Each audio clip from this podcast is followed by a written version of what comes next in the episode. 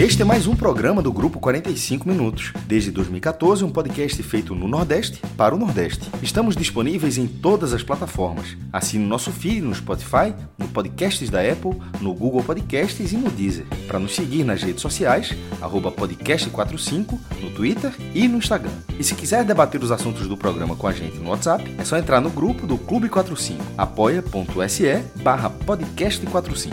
Muito obrigado pela escolha e pela confiança.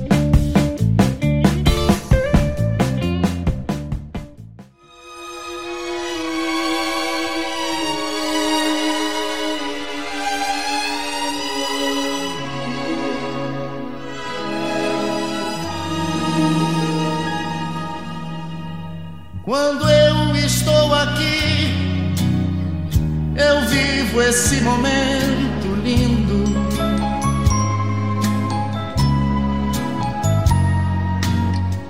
Olhando pra você e as mesmas emoções sentindo.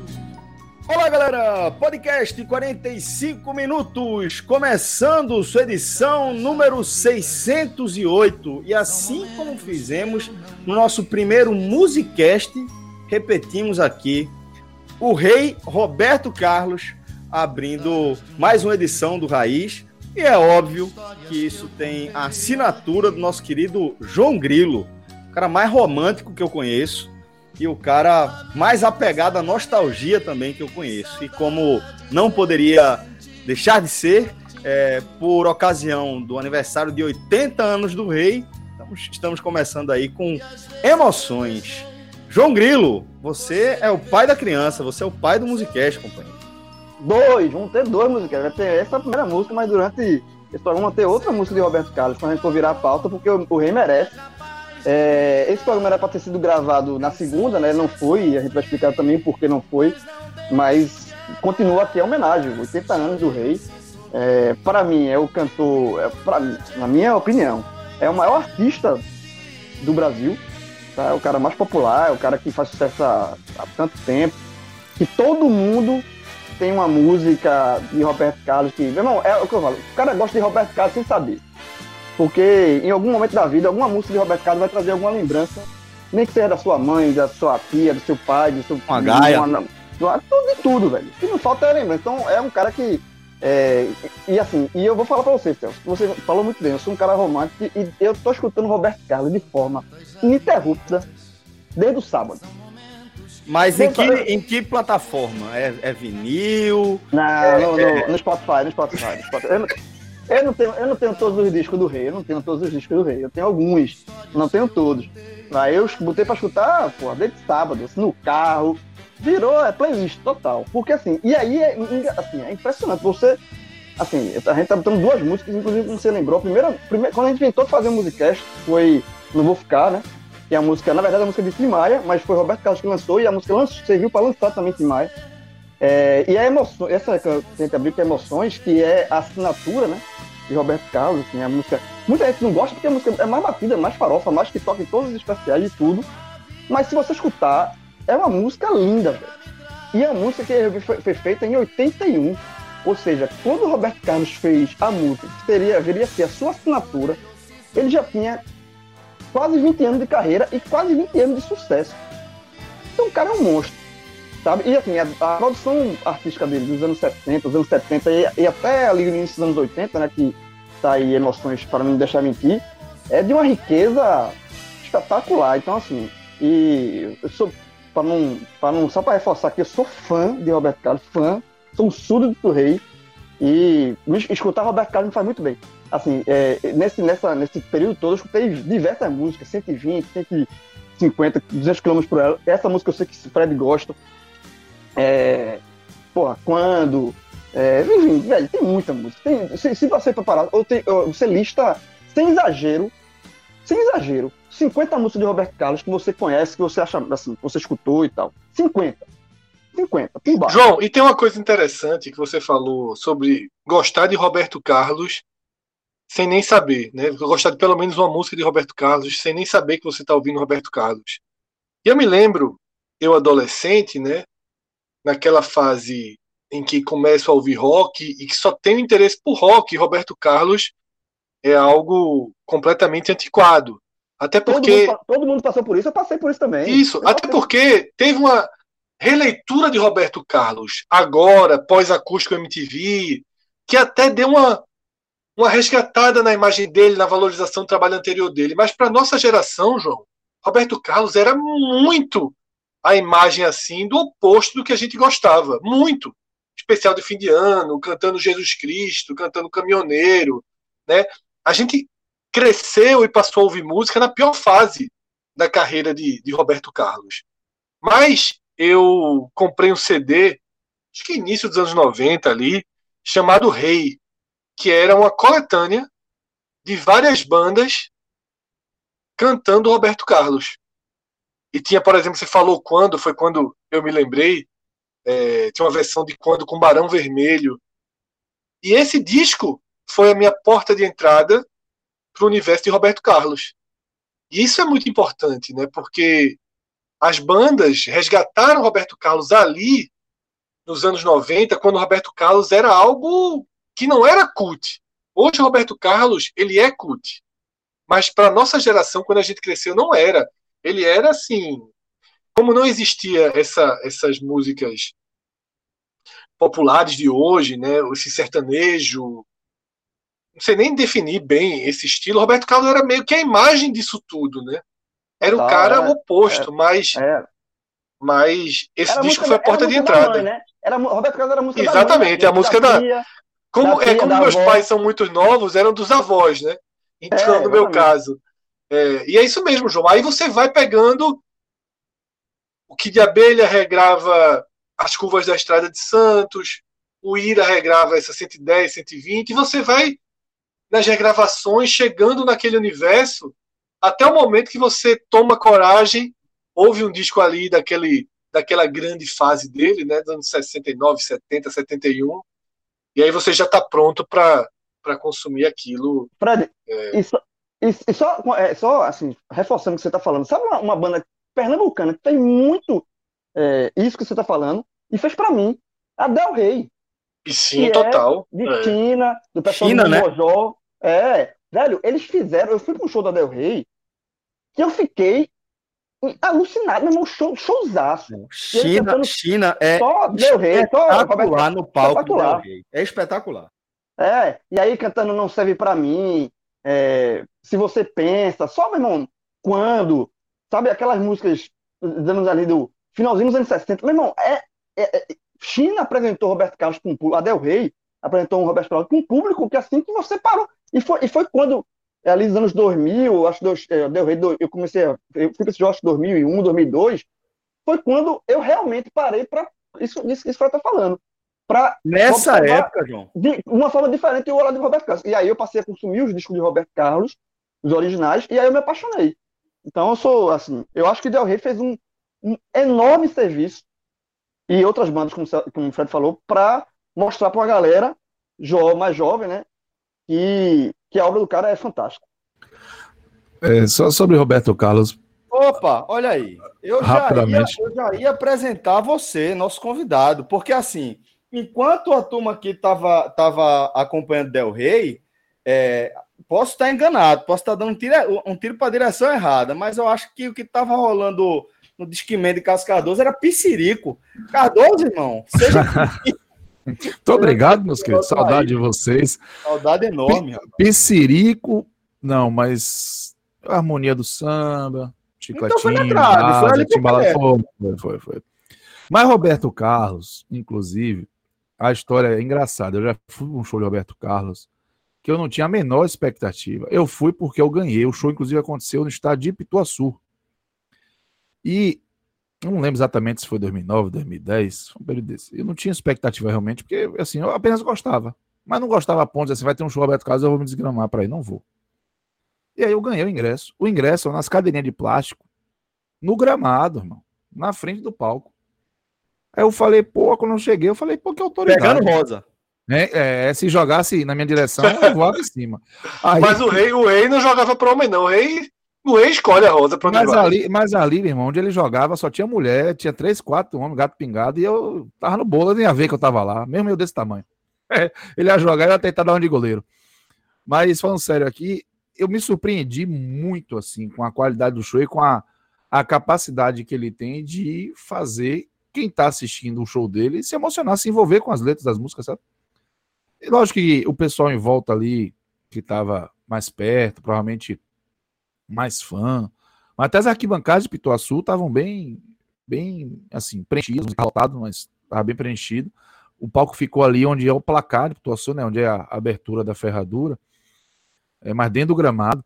E assim, o pessoal cantando em volta, as letras. E aí eu, eu realmente, a partir desse momento, desse show, eu passei a enxergar o Roberto Carlos diferente. Eu realmente passei a gostar de verdade de Roberto Carlos e, e a encarar assim com, com, muito mais naturalidade essa idolatria que as pessoas têm por ele. Porque eu, não por nada, nunca critiquei, mas eu nunca me emocionei, vou dizer assim, com o Roberto Carlos. E esse show ele foi bem marcante. E, curiosamente, aconteceu no estádio, né? Aconteceu em Pituaçu. E eu não tinha perspectiva de ir, de repente foi uma grata surpresa lá. Tava em casa, né, companheiro?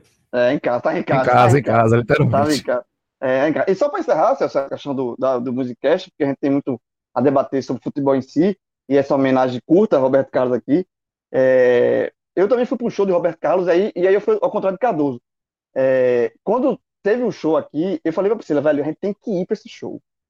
Porque, assim, eu não sei quando é que vai ter um outro show de Roberto Carlos aqui, e para mim, assim, era tipo, velho, eu, eu, eu fui pra, tem que, eu, eu me, coloquei, me coloquei como obrigação, tem que ir para um show na minha vida de Roberto Carlos, e fui, e me emocionei, enfim, é, é um cara, e só, só pra você ver, ontem teve o Big Brother, né, teve a, a, a fizeram uma homenagem lá para Roberto Carlos, e os participantes quase todos choraram, e assim, eu acho que quando começou a, postar um especial, mas justamente isso, porque lembravam da mãe, eu acho que lembraram de, de alguém, enfim, não tem como você não escutar uma música de Roberto Carlos e não lembrar de, de alguém ou de um momento marcando a sua vida. Assim, né? Então, parabéns aí pro Rei.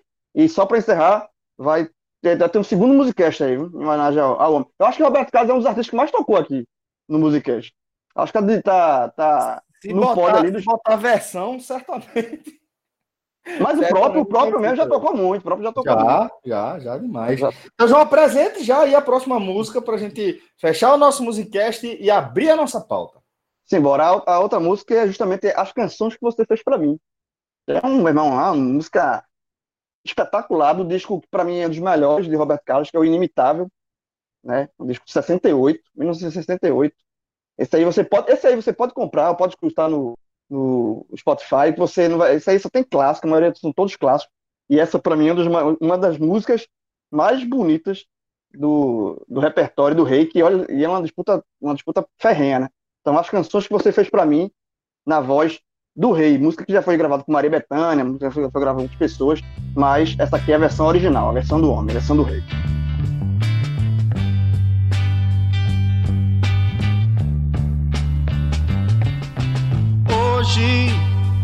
Eu ouço as canções que você fez pra mim. Não sei por que razão tudo mudou assim. Ficaram as canções e você não ficou. Bom, galera, então como vocês estão vendo aí, a gente tá com o time reforçado. Eu, Maestro, Fred, João, Cássio Cardoso por aqui também. E na edição de áudio do nosso programa, Clisman Gama. E o motivo de a gente estar tá gravando nessa terça-feira, diferentemente do que normalmente acontece às segundas, é um fato, como o João já, já adiantou, né? O fato de é, as últimas 48 horas do mundo do futebol terem sido tomadas né, é, pelo debate em torno da, da criação da Superliga.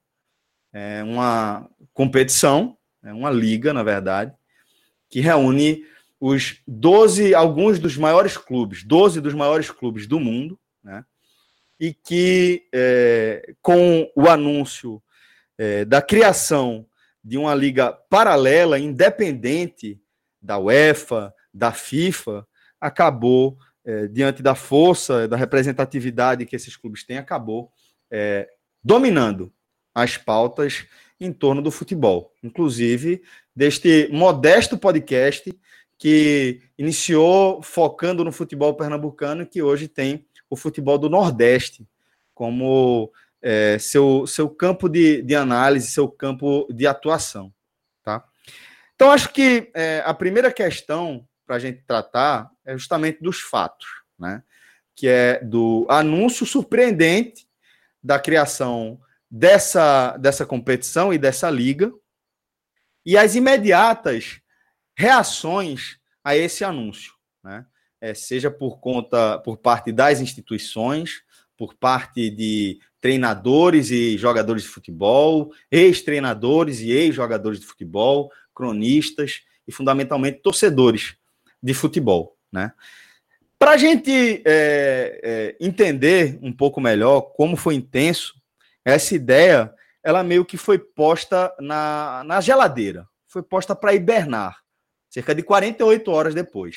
A gente não tem ideia do tipo de, de conversa e de acerto que rolou nos bastidores, mas o fato é que foi algo absolutamente intenso e absolutamente impactante.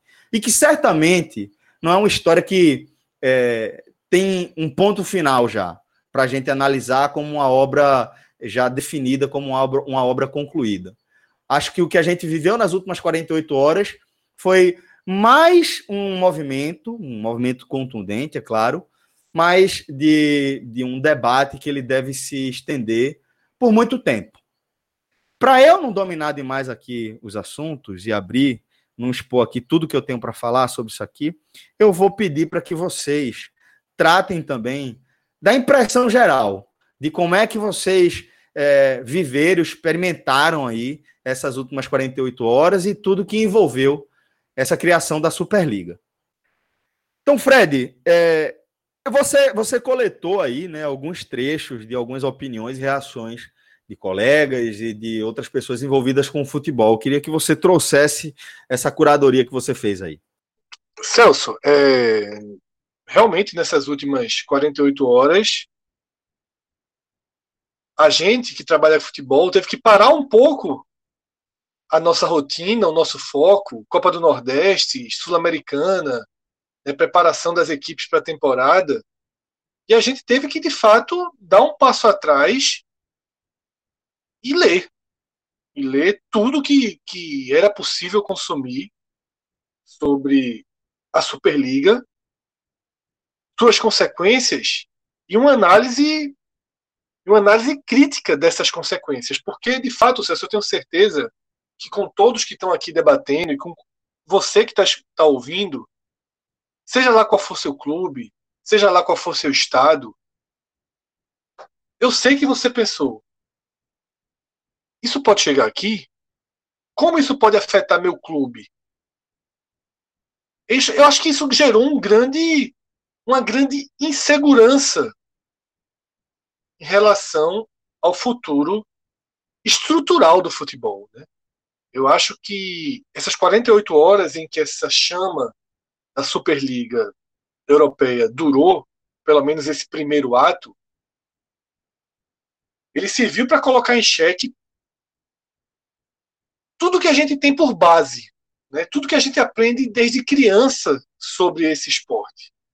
Né? Tudo que estrutura campeonatos, clubes, torcidas, paixões. E dos, dos textos que eu li, é, algumas tuitadas e textos, eu queria abrir com o de Rodrigo Capello, né, do Globo Esporte, que é um cara que mergulha nesse tipo assunto, né, o cara mexe muito com reportagens envolvendo dinheiro, e esse, claro, é um tema basicamente sobre dinheiro, mais até do que sobre futebol. E alguns trechos do texto dele, o texto chamado Um golpe no futebol europeu, quem ganha e quem perde com a Superliga dos clubes ricos. Eu queria ler alguns trechos que eu acho que ajuda a gente até a situar e abrir caminhos para alguns debates. É, logo no, no começo, ele faz a seguinte definição: golpe. Essa é a palavra. Porque uma Superliga colocaria em sério risco toda a cadeia esportiva e financeira do futebol mundial, pelo menos da maneira como a conhecemos há algumas décadas. E é isso que eu falei. Toda a cadeia se sentiu em xeque. Aqui no Nordeste a gente pensou: E se, e se fizerem isso na América do Sul? E se fizerem isso no Brasil? Eu tô dentro ou fora? E se fizerem isso no Nordeste? Eu tô dentro ou fora? Eu acho que tudo isso foi colocado é, em xeque, a gente sentiu isso. E no outro trecho do texto que eu trago aqui também, e acho que é importante ser lido, é e quem ficou de fora? Que é o sentimento comum e que talvez seja o norte desse programa. A sensação de quem costuma ficar de fora desse tipo de decisão e divisão. E ele faz o seguinte: e é aí que a história fica complicada. A partir do momento em que esses clubes largarem suas competições para jogar a Superliga, é provável que a estrutura do futebol desmorone como um castelinho de cartas. Competições esvaziadas, direitos de transmissão desvalorizados, menos dinheiro para repartir com a turma. Dizer que a Super, Superliga causaria a morte dos clubes pequenos e médios nesses países talvez seja um exagero, mas não há dúvida sobre o apequenamento a que eles seriam submetidos, financeiro no primeiro momento, depois esportivo. Esse texto ele fecha com algo que também é fundamental para o nosso debate, que é o seguinte: só não perca de vista que no futebol e na vida, às vezes as revoluções são levadas adiante para que nada mude. Dificilmente haverá no mundo um mundo com superliga clandestina, no sentido de não ser reconhecida pela hierarquia federativa. Ameaças são feitas, negociações e reviravoltas ocorrem. Interesses são acomodados. Não seria a primeira vez. Eu acho, Celso, que esse é o ponto de partida para a gente trazer para a nossa realidade tudo que aconteceu nessas 48 horas. Então, a lógica é, é, tem uma lógica que se compartilha muito, né? Eu vi isso já acontecer em ambiente empresarial, mas já vi também dentro da, da lógica do bem do esporte, que é a lógica do pônei, né? É bem rápido, é um, é um menino que chega para o pai e para a mãe e pede um pônei de estimação. Diz, pai, mãe, eu quero um pônei. E os pais, meu filho, um pônei não dá aqui na nossa casa. Um pônei é caro, um pônei é, é, não é fácil de criar. Não dá para ter um pônei. Ah, mas eu quero um pônei. E aí o filho vai insistindo, insistindo, insistindo, dia por dia no pônei. Eu quero um pônei, quero um pônei, quero um pônei. Em determinado momento, os pais, meu filho, não dá para ser um pônei, não pode ser um cachorro. Aí o, o menino, assim, aparentando contrariedade, faz, tá tudo bem, pode ser um cachorro. Aí o menino sai pra rua, encontra um amigo, um amigo pergunta: E aí, conseguiu convencer seus pais a lhe dar um cachorro? Ele sim, consegui. Então. Miserável. É, é, eu, eu, acho que é bem por aí mesmo. Mas é. É, existem vários paralelos desse, desse aí. A, a, a gente estava em off, o João até tinha é, lembrado que é o Estelita. Para quem é de fora, é, é, o Carlos José Estelita, Cássio. É, aqui no Recife, ele tava, era, tinha um parque ferroviário onde tinha lá nos anos 80, 90, aí, aí, parou e ficou em desuso durante muito tempo os galpões. E a iniciativa privada foi em cima, mas, enfim, foi um rolo gigantesco e ia ter, sei lá, vou, vou chutar o número fazendo, falando de cabeça aqui, ia ser, sei lá, é, 10 prédios de 40 andares. Não é, não é isso, não, mas só para ilustrar sim. essa história do pônei. Não é um absurdo, é um absurdo. Ah, então beleza, então a gente bota mais ações mitigadoras, em vez de 10 prédios, vão ser é, 6 prédios de 30 andares. Agora, agora vai. Já, é, já era mais que suficiente. É, e para é, quem vai, quem passa especificamente agora, já estou levantando quatro. Meu velho, é, muito, é muito cimento que a turma está colocando. E no final, no final das contas, eu, é, ficou, é, quem, quem queria fazer aquele projeto ficou satisfeito, porque era um projeto que foi polêmico, é a mesma coisa essa lógica. Se, se a Superliga sair né, né, nessa lógica do cachorro, os caras já ganharam, pô. Os caras, os caras querem ter o campeonato deles.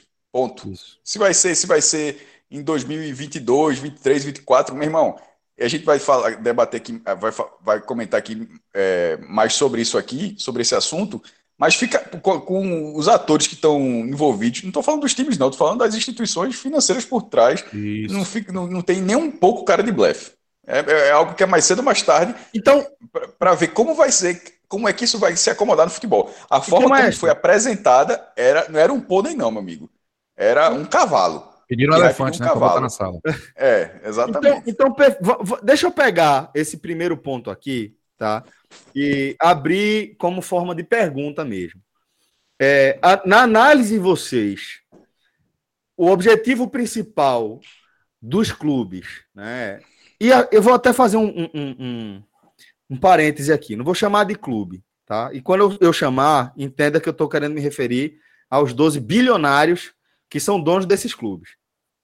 Então, é, o objetivo dessas pessoas que, tão, que estão utilizando os clubes para alcançar seus interesses particulares era de blefar, de trucar para conseguir uma fatia melhor do bolo que a gente já conhece, as principais competições do mundo, todas relacionadas de, cer de certa forma, e que se a gente for puxando o cordão umbilical, a gente vai chegar até a FIFA e, na sequência, de certa forma, vincular também a International Board, ou era o caso como o maestro está apresentando. Foi só uma, um balão de ensaio para a gente é, sentir como é que o mercado reage ao nosso real interesse de ter a nossa própria liga, de, de sermos donos da competição e Celso, donos de absolutamente... Tá faltando uma terceira opção. A, a, a, opção deles acreditaram que seria do jeito que eles quiseram. Só que a opinião pública, porque assim, a opinião pública você não tem como. Você pode até especular, será que vão gostar? Mas você não tem como ter certeza como a opinião pública vai reagir. Se a opinião pública tivesse sido toda, é, com, toda completamente favorável, não acho que esse movimento teria ruído. Agora foi foi a imensa maioria contrária. Até treinadores dos próprios times, Até, jogadores dos próprios times. então, é, assim, é. É, a opinião, ele, eu, eu, acho que quando se lançou isso, se lançou para dar certo. Certo? Eu acho que eles tinham várias etapas. É por isso que eu falei. Você falou duas que eu concordo, mas acho que faltou a terceira. A terceira é simplesmente que tivesse funcionado. Que que todo mundo tivesse achado que coisa maravilhosa, como é que ninguém nunca pensou nisso antes, pô, bora fazer não, e tal. Seria, jogar, seria, jogar, seria, jogar o verde, mestre, jogar o verde, jogar seria, o verde. É, perfeito. Eu acho que, que do jeito como, como eu analiso. Mas não é só o mas... verde. Ele, eu acho que ele joga. É isso que eu falo. Eu, já, já foi feita a pergunta. Eu tá acho que eles apresentaram para rolar. Mas tá já sabendo que se não rolasse, que, que ficasse claro que vai ter mais, é, mais tarde. O truco de simplesmente não ser nada, de ser só para negociar mais cotas na Liga dos Campeões, me parece uma meta dentro desse projeto, mas a curto prazo. Tipo, olha, eu, eu quero mais dinheiro na Liga dos Campeões, eu quero mais dinheiro, mas não pense que eu, eu quero desse dinheiro significa que eu não vou fazer a Superliga. Eu vou fazer, vou fazer, mas eles daqui querem, a pouco. Eles querem o um controle do dinheiro, do show Isso. deles. Sem intermediário, então, que no caso é, é o EFA, FIFA. Exato, são as federações. Então, assim, é, não há um, um, eu, eu também acredito que eles perceberam que há uma, uma, uma fragilização da estrutura atual, por conta da pandemia, inclusive, e eles meteram o pé na porta para ver se derruba. É o famoso, assim, ele sabe que, beleza, jogou agora, deu uma tremida, não rolou, recua. Não acho que foi para não dar certo, até porque é um desgaste para clube dizer eu vou e de repente, ó, eu tô saindo, viu? Ó, Total, e o capital político que Florentino Pérez está perdendo, pô. O cara, Absurdo, o, cara, então é. o cara apresenta o Real Madrid, um dos mais poderosos do futebol, a, a, é, aparece como presidente da Superliga para dois dias depois de dizer que o negócio está cancelado. Isso, o, cara, o cara rasga o capital político dele. Não acredito, não acredito que foram. Por... Eles foram para uma tentativa de assim, vamos agora, vamos. Abrir uma brechinha ali, vamos tentar entrar, vamos. Não, se não entrar, paciência, assim, mas é, é algo que, que eu acredito que vai, vai continuar. A ideia então, foi assim, lançada, a ideia foi, foi lançada. E essa semente ela vai germinando, é, ela vai germinando, vai se falar de Superliga aqui, ali, qualquer problema exato, que der na Champions League, vai dizer, tá vendo, é a melhor Superliga. Exato. Se o Bayern ganhar 10 títulos alemães seguidos, aí, ó, tem que jogar Superliga. Se colocou a, a, a se colocou a dúvida, porque assim, não, é, não, não foi só uma ideia que foi lançada, não ficou só na ideia, ficou no fato, no ato. Né? Houve, é. houve uma, uma, uma, um lançamento oficial. Né? Então, assim, é, existe, existe uma estrutura montada se, que, que não vai ser colocada em prática agora, mas assim, é, um, um, um, um, produto, um negócio tem assim, um grupo de WhatsApp, dinheiro... tem, um, tem um grupo de WhatsApp nervoso ativo, é Porra, isso, né? Não, vai, tem, exato, e tem, e tem e, assim, um grupo um, um, um, grupo né, de, de, clubes, de países aí somados. Que, que, envolve dinheiro, milhões e bilhões de bilhões, sabe assim? Então, é, não, um negócio desse não é desfeito de uma hora para outra. Houve, houve uma, uma ideia lançada e detalhe. E aí é quando a gente vai debater, vai expandir para não ficar só na Europa.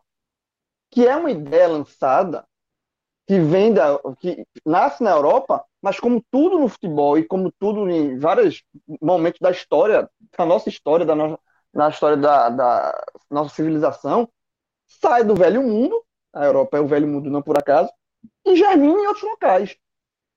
Sabe? Então, assim, é, é, é, é a, a, ideia de ter uma liga fechada de clubes, né? É, com um ou outro convidado, inclusive já aconteceu algo muito parecido aqui no Brasil, né? Há alguns anos atrás, Cássio sabe muito bem disso. Não é uma ideia nova, mas é, é uma ideia reformulada. Ela, ela foi botada na mesa e houve toda essa, essa, essa é, contrariedade, né? Toda essa opinião toda contrária, que fez, que fez assim, ó, nosso primeiro porque é óbvio que eles sabiam, assim, e, como foi lançado, assim, ó, tem, tem um cenário A, porque um cenário B e um cenário C. Eu, eu não quero acreditar que eles não foram pegos de surpresa em nenhum dos cenários. Sabe eu é? duvido que tenha sido. Duvido. É, exatamente. Não tem, não tem surpresa aí. Na hora que você vai falar só, se der tudo certo, segue o plano A. Se der tudo mais ou menos certo, segue o plano B. Se der errado, segue o plano Mas não tem. E... Ninguém foi pego de surpresa aí.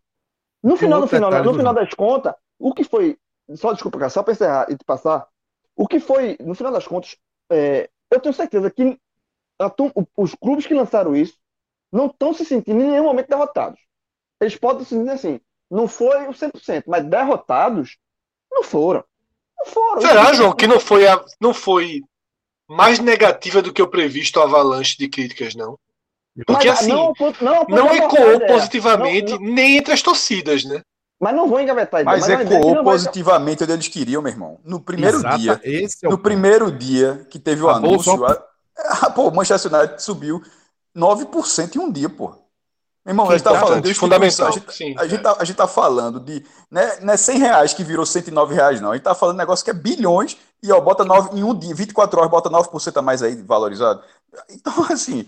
Quem tá é... por trás pô, disso buscou isso, Cacito. Exatamente. Buscou isso. Pô. Quem está por trás desse movimento buscou a valorização monetária do investimento que eles estão fazendo, velho.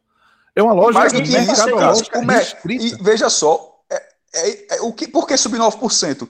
Porque o mercado, esse, o Deus do mercado, né? O mercado gostou. Gostou. O mercado olhou, o mercado, o mercado olhou e falou. O mercado, gosta, né, o mercado olhou e falou: gosta, Eu quero isso aí, viu? É, vai entrar, vai entrar uma gosta, quantia dessa dentro de um, de um mercado fechado de esporte? E quando, e, quando aí... o mercado, e quando o mercado põe a mãozinha, velho, essa, essa mãozinha, isso fica. Fica ali pesando eu, eu até a estrutura ruir.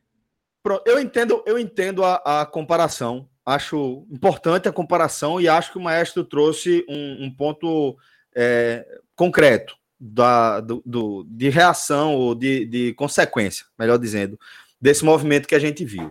Mas eu acho que dá para a gente fazer um contraponto também com o que Fred trouxe, né? Porque se por um lado os clubes mostraram que eles têm coesão, que eles têm coordenação para formar esse grupo com alguns dos maiores clubes do mundo e que eles é, conseguem sentar numa mesa e encontrar é, uma, uma homogeneidade em relação aos seus objetivos e impor eu acho que teve também essa contrapartida de ter uma reação universal, massiva, contrária a isso aí. Que aí talvez a gente encontre é, justificativa para essa reação na origem do futebol, de ser uma origem proletária, de ter sido um esporte criado por trabalhadores, por operários, braçais mesmo, se a gente for ver 100 anos para trás, que é quando vai surgir basicamente tudo, é se você for ver a história do, do, futebol, basicamente todos os países do mundo são trabalhadores ingleses de ferrovias ali, que no intervalo se juntavam para jogar bola e isso, isso se, se disseminou.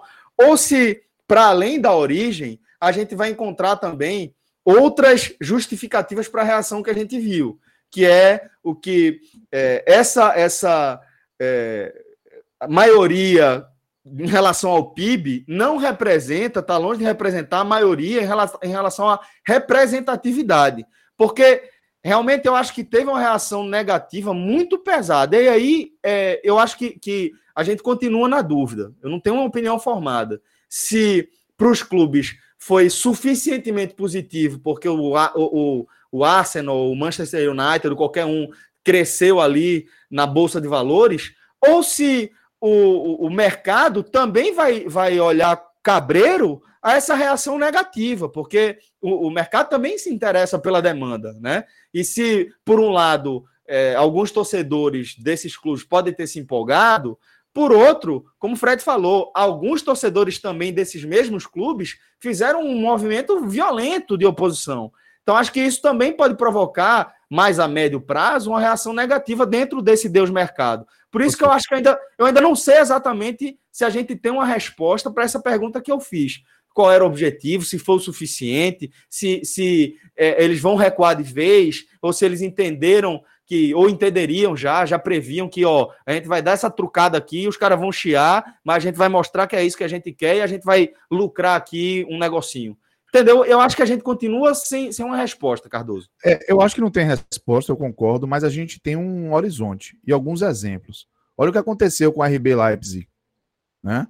O RB Leipzig ele é o 50 mais 1 às avessas. Né? O RB tem um controle. Enquanto todos os outros clubes da Alemanha, é, quem, os investidores, como no caso do Bayern, que tem a Audi, a Adidas, no, controlam 49%. Né? No caso do, da, do, da Alemanha, do RB Leipzig, a Red Bull tem um controle, e aí várias vezes você vê os protestos acontecendo, mas lá vai o RB Leipzig, jogando Champions, sendo vice-campeão alemão, chegando nas cabeças, e vai, entendeu? Vai empurrando. Vai empurrando. Teve movimento contra a venda do Manchester United há muito tempo para os americanos. E o que, é que aconteceu? A venda aconteceu, o Manchester continuou jogando, o Old Trafford continuou cheio e a coisa está acontecendo. O Liverpool é a mesma coisa. O Liverpool e o Manchester United são dois clubes que forjaram a sua rivalidade nesse ambiente de proletariado que você citou, por causa do porto de Liverpool. Porque a cidade de Liverpool ficava segurando e ditando as regras comerciais da cidade de Manchester, porque Manchester não tinha um porto. E aí fizeram um canal. Manchester o... produzia, né? Isso, Manchester produzia, mas Liverpool segurava a onda ali, porque era o porto para exportar e para receber insumo. Entendeu? Então, assim, tanto que você vai ver navio no escudo do Manchester City e navio no escudo do Manchester United. É por conta disso. Então, assim, é, é, essa questão do Porto, que de, de Manchester, que explodiu ali a, a parte produtiva, a cadeia produtiva de Manchester, é, a, a, rivalidade cresceu muito ali. Mas o Liverpool é controlado por americanos e o Manchester United também. E houve protestos nos dois casos e eles continuam jogando.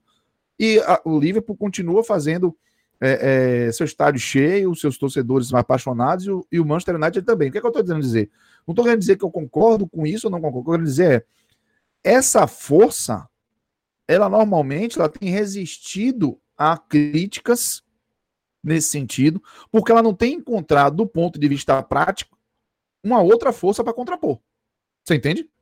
Tipo, é, existe uma teoria para contrapor, mas a outra força para dizer não, o, por exemplo, vou dar um exemplo. Vou, vai, vai nascer um outro Manchester, vamos fundar um outro Manchester, que já se falaram disso, um outro Manchester United. Não aconteceu. Não aconteceu. O United que está aí é o United dos americanos. Então, é, eu não sei até que ponto a porrada que deram na porta com essa criação da Superliga e essa refugada, que eu concordo que desgastou muito, inclusive Florentino Pérez, é, é, principalmente assim a figura dele, que pode respingar no Real Madrid, mas eu não sei até que ponto isso já foi para uma etapa que realmente pode ter tido um dano maior do que o, do que o imaginado, mas ter o dano, acho que estava na conta. E eu não acho que há uma unidade rigorosa de pensamento deles. E aí talvez tenha sido o erro de Florentino Pérez. Talvez Florentino Pérez tenha metido a cara capitaliz... tentando capitalizar para ele, mas ao mesmo tempo virar o bastião dessa, desse movimento, sendo que todo mundo ainda estava ali com o pé, ó, não vá de vez que você vai tomar a primeira pedrada. Isso acontece, né? Às vezes o cara quer quer para ele a, a, a, a coisa. E, e, ele, e ele pode ter levado esse fumo, porque justamente muitos dos clubes sabiam que a coisa podia degringolar, né? E só um detalhe, assim, até para poder passar para os companheiros, não, não é tudo de ruim nisso, sabe? Eu não acho que esse movimento ele é todo errado, sabe? É, tem uma coisa na fala de Florentino Pérez, ele, é, é, ele pareceu até meio alterado assim na fala, mas tem uma coisa que é muito importante e que só agressiva pra gente que ama futebol raiz, mas que precisa ser observado. O futebol do jeito que ele é hoje e eu não acho que a solução é a Superliga nos moldes que foi apresentado, mas o futebol do jeito que ele é hoje, ele não vai reter a geração que está vindo aí na frente de um celular, de um computador, de uma TV por 90 minutos. Então, o que é que vai se fazer com o futebol? É, é regra? É um campeonato mais forte com acesso e descenso?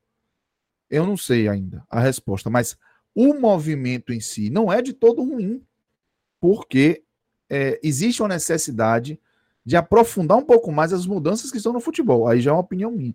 Porque eu tenho para mim que nós nos apegamos ao futebol vivendo uma época diferente. Hoje, o, a competição por atenção as possibilidades acessíveis demais de entretenimento. E o próprio futebol é, perdendo espaço para seus, seus, seus próprios filhos. Um tweet do Casel outro dia desse botou um jogo do Resende num, numa projeção dentro do ambiente digital que não aconteceu em momento nenhum em, em, em o Resende de verdade. Que inclusive investiu no cartoloco. Não é à toa. Está, a nossa geração vai passar a nossa geração que consome o futebol raiz, que aceita esse futebol horroroso que a gente assiste, via de regra, ela vai passar. E a que está vindo pode não querer esse futebol. Pode preferir jogar o FIFA. Pode preferir jogar um tweet, jogar um outro, até outro, um jogo que não tem nada a ver com futebol. Pode preferir uma série, pode preferir outra coisa. Então, se, se a gente pensa assim em estender a relevância do futebol, ele precisa ser chacoalhado mas eu acho que o movimento ele tem assim, uma série de ideias que eu não concordo, e sim é, é, penso que, que ele, mas ainda assim ele vem para atender os interesses financeiros. Não, quem está fazendo isso não está pensando necessariamente sim, no futuro do esporte, mas é, vem com uma força que eu acho que não foi abalada de forma profunda com o que aconteceu hoje. Cássio, é, falando rapidamente, até porque para girar, para não ficar só é, nós dois, mas eu queria acrescentar um ponto que quando você fala da evolução do, futebol, da forma como a gente conhece, mas não, não precisa é, aceitar que a, a, palavra evolução, como você, ela pressupõe algo positivo, né? Então, assim, a, vou tratar como mudança, não é exatamente evolução, porque de repente pode ser simplesmente uma mudança e não ser para melhor. É, o futebol ele precisa, ele precisa continuar a base que a gente conhece é que o futebol é esporte. O entretenimento, um entre... eu, gravei um vídeo, eu gravei um vídeo sobre isso no YouTube. Aliás, todo mundo abordou esse tema e um ponto que eu bati muito foi o seguinte: é, o, a, visão de transformar o futebol em entretenimento é correta, mas o entretenimento puro aí vira Globetrotters, meu irmão, vira, vira outra coisa. O, é, a, o futebol, antes de tudo, ele é esporte. Existe desafio técnico. A, a, a frase de Guardiola é muito boa. Assim, é, um, um, joga, um, é, você não tem qualquer nível de cobrança técnica, você não tem nenhum mérito técnico para estar ali. Tipo, você pode. O, o Arsenal pode ser o vigésimo colocado, ele estará no ano seguinte. Os jogadores é. que o Arsenal contratar poderão jogar o maior campeonato do mundo sem que o time tenha nenhum sentido de estar ali. Então, assim, é, é outra coisa. O esporte, é, todo mundo. To, o esporte é feito de você ter um mérito, de, de algum tipo de mérito. E os critérios existem, os critérios técnicos, eles são inúmeros um ranking é critério técnico, o fato de você já ter sido de repente campeão, mas todo mundo teria que ter, é um critério técnico. Na Superliga, eu digo isso porque na Superliga, por exemplo, não tem. Dos 12 que estão ali, 8 nunca ganharam a Liga dos Campeões. É, era, era e, se, e se a Liga dos Campeões. É, e se a Liga dos Campeões fosse critério, existiriam outros que ficaram de fora. Eu estou dizendo isso porque aqui na América do Sul já existiu a Supercopa da Libertadores. Eu achava um torneio legal e, é, e eu reconheci como um torneio com critério técnico. Pô, você tem que ser campeão da Libertadores para jogar, ponto. É um critério. O critério é discutível o critério técnico é discutível. Agora, não, a, a ausência dele faz com que não seja esporte. Não, você, você tem que ter, você tem que fazer, é, tem que ficar no G4 para jogar primeira divisão. Não, você precisa fazer jogar isso, não. Tu, tu, tu, tu é de onde? Não, eu sou de um centro econômico principal do país. Você então, pagou, acho, né? Você pagou, é, beleza. Então acho que dá para jogar. Não, não é assim. Então, assim, se o futebol evoluir para isso, é, no, vou até mudar. Se o futebol, é, falou evolução, ficou na minha, na minha cabeça. Se o futebol mudar para isso, em busca de um mercado, vai ser é o que o Celso falou com ele, vai ser simplesmente milionário querendo virar milionário e ponto final. Mas ele deixa de ser esporte, ele, ele, ele perde uma essência. E quando a gente fala o esporte que a gente conheceu, não é só que a gente conheceu, não, Cássio. É que todo mundo conheceu. O futebol é de 1863, enfim, quando foram criadas as regras. Desde que existe o futebol, existe, existem regras esportivas. Então, assim, são 150 anos que a galera joga de uma forma atendendo a um princípio esportivo. E se alguém simplesmente, por uma, uma visão é, é, mercantilista, pode, não estou dizendo que vai ser rentável, não, que a gente vai falar. É, é, é óbvio que vai ser rentável, senão isso, ele não estaria tendo esse, esse buruçu todo. Mas não é só isso. Não pode ser só isso. Porque se, só for, se, for, se for só isso, aí é, se, se só for isso, eu acho que, vai, que perde a essência. E se o futebol mudar para isso, ele vai estar tá fazendo uma aposta. Porque ele vai estar tá, estar tá apostando que a próxima geração não vai aceitar, mas existem todas as outras gerações que acompanham de uma outra forma. Então, não sei se. É, me parece mais uma aposta bem arriscada do que uma mudança necessária. Eu não acho nem que é aposta. Eu vejo mais, de fato, como um interesse privado a curtíssimo prazo. Eu só, só consigo ver é, frutos negativos aí que, que serão colhidos a médio e longo prazo. Mas é o seguinte, eu acho que a gente, é, para nossa escala, acho que a gente já abordou o tema de forma geral é, com profundidade suficiente. Né? Acho que a gente já conseguiu expor os fatos e também a gente conseguiu expor os nossos pontos de vista em relação a esses desdobramentos mais gerais. Mas acho também que chegou a hora de a gente entrar é, um pouco mais, trazer o debate um pouco mais para nosso radar. E antes de a gente mergulhar aí nesse tema, galera, só lembrar aí que o ouvinte do 45 Minutos tem uma condição exclusiva lá no nosso parceiro n10esportes.com.br. E vale lembrar que essa condição exclusiva, o nosso voucher, que te dá um desconto de 10%, ele vale para todo o site e em qualquer época do ano. Tá? Não tem um período específico para você utilizar, não. Isso é, é uma dica que eu passo para que você é, faça algo que Fred sempre destaca, que é de colocar o N10 no seu radar, né, de ser é, uma das é, lojas de e-commerce que você consulta na hora de definir onde você vai fazer a aquisição do produto que você está procurando. E vale aqui o destaque para a seção de outlet do N10 Sports, onde você vai encontrar uma série de produtos é, excelentes das principais marcas esportivas do mercado e com descontos, porque realmente você só vai encontrar lá no N10, aquela questão de negociação mesmo, né? Você vai lá com a marca, com o distribuidor e consegue boas negociações.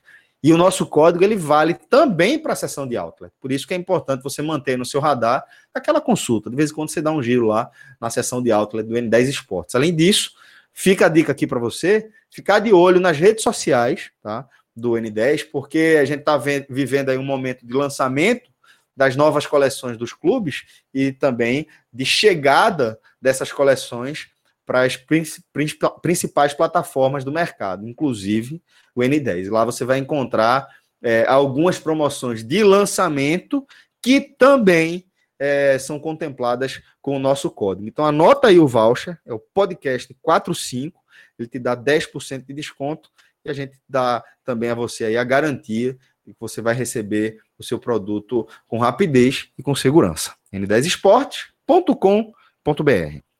Agora sim, vamos voltar para o nosso debate em torno é, do, da discussão e das reações à, à, divulgação da criação da Superliga Europeia, né? E puxar esse debate, João, para a nossa escala, porque como o Fred falou, inevitavelmente, em algum momento, quando a gente se deparou com essa notícia, todo mundo acaba se perguntando, né? Como é que isso vai respingar em mim? Como é que essa onda vai chegar aqui na minha praia? E aí, maestro, eu acho que, que vem também meio que uma, uma sensação de déjà vu, quase, né? Para parte da torcida que acompanha o futebol brasileiro. A gente viu brotar de forma quase automática, né? É, é, a, a, a divulgação da Superliga a galera falando da Copa União, né, de 1987. E melhor para tratar esse assunto que você no mundo, velho. Com certeza. Então, companheiro, não, mas tem isso, vamos fazer esse paralelo. Como é que a gente faz? Como é que a gente faz essa ponte? É meio inevitável, né? Primeiro que é, todo mundo tocou nesse assunto. É, foi um debate muito interessante, é, todo mundo expõe suas visões, mas assim, muita gente tá achando parecido, muita gente tá achando que não tem nada a ver. É, eu sou, sou, um pouco mais direto. Eu sou, eu sou do lado que acho que é muito parecido e que não vejo muito sentido em alguém dizer que não é parecido. Não é simplesmente, né, ó, a minha opinião é essa, mas eu, eu, eu, respeito a opinião, mas assim, eu simplesmente não entendo você olhar a estrutura e falar, não, não parece. Não, assim, é você não querer dizer por algum motivo que não parece, porque parece demais. É, é, igual? É claro que não é igual. Exatamente. Você não pode se pegar na diferença, né? É, exatamente. Você pode dizer que é igual, não é igual. Ah, tem a, a, a, a, origem, a origem é diferente? É diferente. É, vamos lá. O, o, na, na Europa, a Liga dos Campeões está acontecendo. O Real Madrid, aliás, dos quatro, do, dos quatro semifinalistas, três estão na, nessa, entre os fundadores da Superliga o Chelsea, o Manchester City e o Real Madrid. Só o PSG não está. Então, assim, eles, a Liga dos Campeões, ela está acontecendo normalmente. Né? Não está tendo problema nenhum. Eles queriam fazer um outro campeonato que seria paralelo e eles abandonariam a Liga dos Campeões, abandonariam seus campeonatos nacionais e assim, desvalorizaria, que a gente já falou, reação em cadeia, mas é, é isso. 80, 87, a CBF, em algum momento, numa crise financeira, chega e fala que não tem condições de organizar o Campeonato Brasileiro e, e, isso é tomado como verdade, isso é tomado como uma verdade, tipo, para o resto da vida. Esse dia existiu, a, a, o anúncio é óbvio que é verdade, né? Não, mas que aquilo não mudou nada. De que foi aquilo até o final dos tempos e não mudou nada. Essa conversa durou duas semanas, pô. Duas, é, é, do anúncio da, da CBF que não tinha, foi todos os, os dias seguintes, é só você pesquisar. Na, na, a pressão como assim não vai ter campeonato? Mas eu quero jogar não sei o quê, eu tenho direito, blá blá blá. Isso foi duas semanas, os clubes se organizaram, criou-se o clube dos três, aquela questão toda. Mas duas semanas depois a CBF já estava falando: ó, oh, não, o campeonato vai ter, a gente vai acomodar alguns grupos, módulos. Aí outro disse: oh, não, já, já fiz meu módulo aqui. É, é que quando começa toda a questão, não tem para que falar de 87. Mas simplesmente dizer: não, a CBF não tem condições. Não, ela estava em crise financeira, ela disse que não tinha condições. É tudo verdade. Mas isso durou duas semanas. Estou falando duas semanas aqui, 14 dias, 15 dias, mas tem até, no livro tem até a data precisa. É, e, já, e depois, já tem depois, ela já estava no jogo. Mas aí você pega 99% das pessoas, eu estou dizendo que é 99% porque, sinceramente, só eu estou dizendo que vendo isso aqui, eu não vi mais ninguém abordar esse, é, esse tema sem falar de que teve esse complemento. É, e, e, e, isso, isso, isso aconteceu, mas vamos mesmo considerar que a CBF é, a forma como foi que as pessoas abordam o tema. Não tinha condições de não ter o campeonato. Na hora que se criou o campeonato, o campeonato se buscou a oficialização. O campeonato de 87 se buscou a oficialização. E é que quando começa a ó, o outro também tem direito de jogar, o outro tem direito de jogar. E aí começam é, a, a, composição completamente elitista que preteria outras equipes. Na hora que, esse, que, que a Superliga ela pega esses times que são do, é, estão lá, os grandes vencedores Poucas exceções não estão ali, como o Bayern de Munique e o Ajax. E, claro, tem outros campeões europeus, Benfica, Porto, mas, assim, dos principais, de, dos 12 fundadores, oito ganharam a Liga dos Campeões. Eles têm 40 títulos dos 65 da Liga dos Campeões. Dá 61%. É óbvio que o, o mamute do futebol europeu está ali dentro. Ninguém, ninguém questiona como, sei lá, 70%, 80% da torcida do, do, do Brasil que gostava de futebol estava no módulo verde. Porra, se tem Flamengo e Corinthians ali no meio, tinha São Paulo. Porra, tem o Vasco e o Palmeiras. É óbvio que o grosso da torcida brasileira estava ali. Isso também não se questiona. Mas, é, na, na, na, hora que você compõe a Superliga e você corre o risco de não ter. É, simplesmente porque não só tem seriam 20 times, né? Ali a gente acabou não falando formato. A, a, a, a Superliga seria o seguinte: ela tem 12 membros fundadores anunciados teriam mais três, que da, dos últimos dias devem ter saído, mas enfim, mas eles iam tentar colocar de volta para que fossem 15 times fixos e mais cinco convidados anualmente a partir de resultados eles, dos campeonatos que eles disputassem. Borussia, é, PSG e Bayern. E né, o Bayern, é, é, é, Possivelmente esse aí, mas eu não tenho certeza, mas eu tinha visto Bayern e PSG. Eu não sei se exatamente o terceiro seria o Borussia, faria total sentido se fosse. Seriam 15 times fixos e mais 5 para entrando, mudando anualmente. Isso faz com que, de repente, um time coloque uma campanha que tenha direito, de repente, seja o sexto melhor e não pegue uma vaga para disputar, entre aspas, a principal competição europeia. Porque são cinco vagas apenas. E, e, e, e porque tem 15 times fixos lá. Aí foi uma coisa que eu até disse no vídeo, que é um, é um tema que eu acho assim que, para mim, é definitivo nesse, nesse debate, que é o seguinte: qual é a mágica que você consegue fazer para falar que o Guarani, o vice-campeão brasileiro de 86, não deveria estar, na visão de quem acha que aquilo é o Campeonato Brasileiro, no Campeonato Brasileiro? Como é que, como é que você. O que, o, qual é a justificativa que existe? Aí alguém chega a dizer, era, foi questão de torcida. Torcida não é critério técnico, pô. É o que eu falo, que o critério técnico é, é, dentro do, é dentro do campo de jogo, é a partir dos resultados que você conseguiu. O ranking é porque você conseguiu, de repente, nos últimos cinco anos, tais resultados. E você tem aquela pontuação. Você foi. É, critério técnico é, é, é, resultado de desempenho técnico, não tem a ver Maestro, com torcida. É, é o, o retrô que foi criado ontem poder daqui a alguns anos estar tá na final do Mundial de Clubes. É performance. Critério técnico é performance. Então, o Guarani, por não, entre aspas, não ter torcida, não ser incluso no que se acha Campeonato Brasileiro, isso, é, meu irmão, são premissas semelhantes. A, questão, a questão excludente, porque se excluiu muito. A gente fala, eu dou o Guarani, o América do Rio tinha sido semifinalista em 86, ficou de fora também. Tem uma torcida muito melhor do que a do Guarani, e foi limado na hora. Outros times que ficaram acima dos times que estavam do modo do verde também ficaram fora. Enfim, é, é aquele rolo todo que, que não, é o, não é o tema central de, de, de, disso aqui, mas é uma composição de um grupo, o Clube dos 13, quando foi criado, que era, é, seriam só 12, depois viraram 13. Eles, eles, eles têm uma diferença que dois ou três anos depois eles fariam competições com acesso ao rebaixamento. Sem, e, e a garantia de que haveria o rebaixamento entre eles? Os caras são o dono do jogo, porra. Na hora que você é o dono da bola. É, é acesso e rebaixamento de quê? De todo mundo, beleza, ótimo. Mas no primeiro ano não teve. Não teria e não teve. Porque o Campeonato Brasileiro de 88, na quantidade de acordos, que é o que, é o que a Superliga não fez. A Superliga, no momento, ficou suspensa. Porque é, você achava que poderia, poderia ceder. De repente a UEFA fala, ó, beleza, esse teu campeonato, ó, mas não dá para ser fixo, não. Todo mundo tem que disputar a sua vaga. Aí beleza e tal, não sei o quê. Aí outro, não, vamos ceder aqui e tal é negociação, é do jogo, inclusive o texto que o Fred falou de Capelo, Capelo no final, o último parágrafo, ele fala exatamente sobre isso. As revoluções de vez em quando acontecem para que se manter como está de, de, outra forma. E assim não.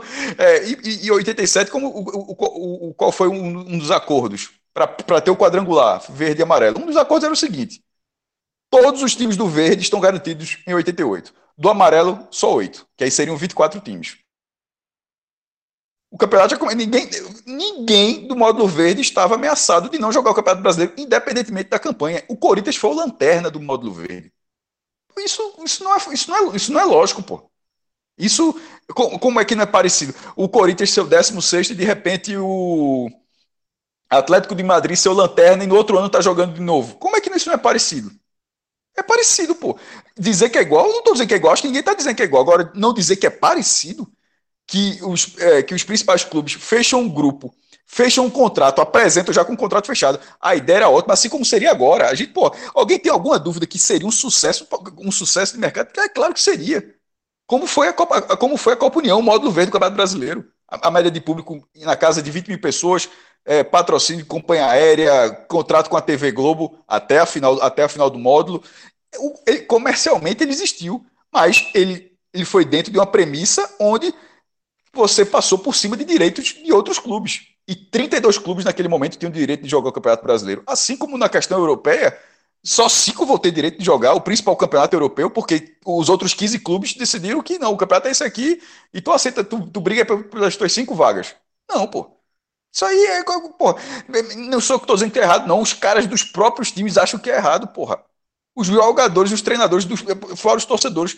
Tipo, né, né, né, Cássio, que Cássio Cardoso, Cássio Zipo, João, não é ninguém está dizendo errado, não. Os próprios times, ou seja, exceção feita a, a, ao CEO dessa, desses clubes, aos presidentes, aos donos, aos sócios majoritários, da escala esportiva para baixo, nem os caras, ninguém gostou, pô. Porque tem uma lógica, porque o futebol precisa de uma lógica.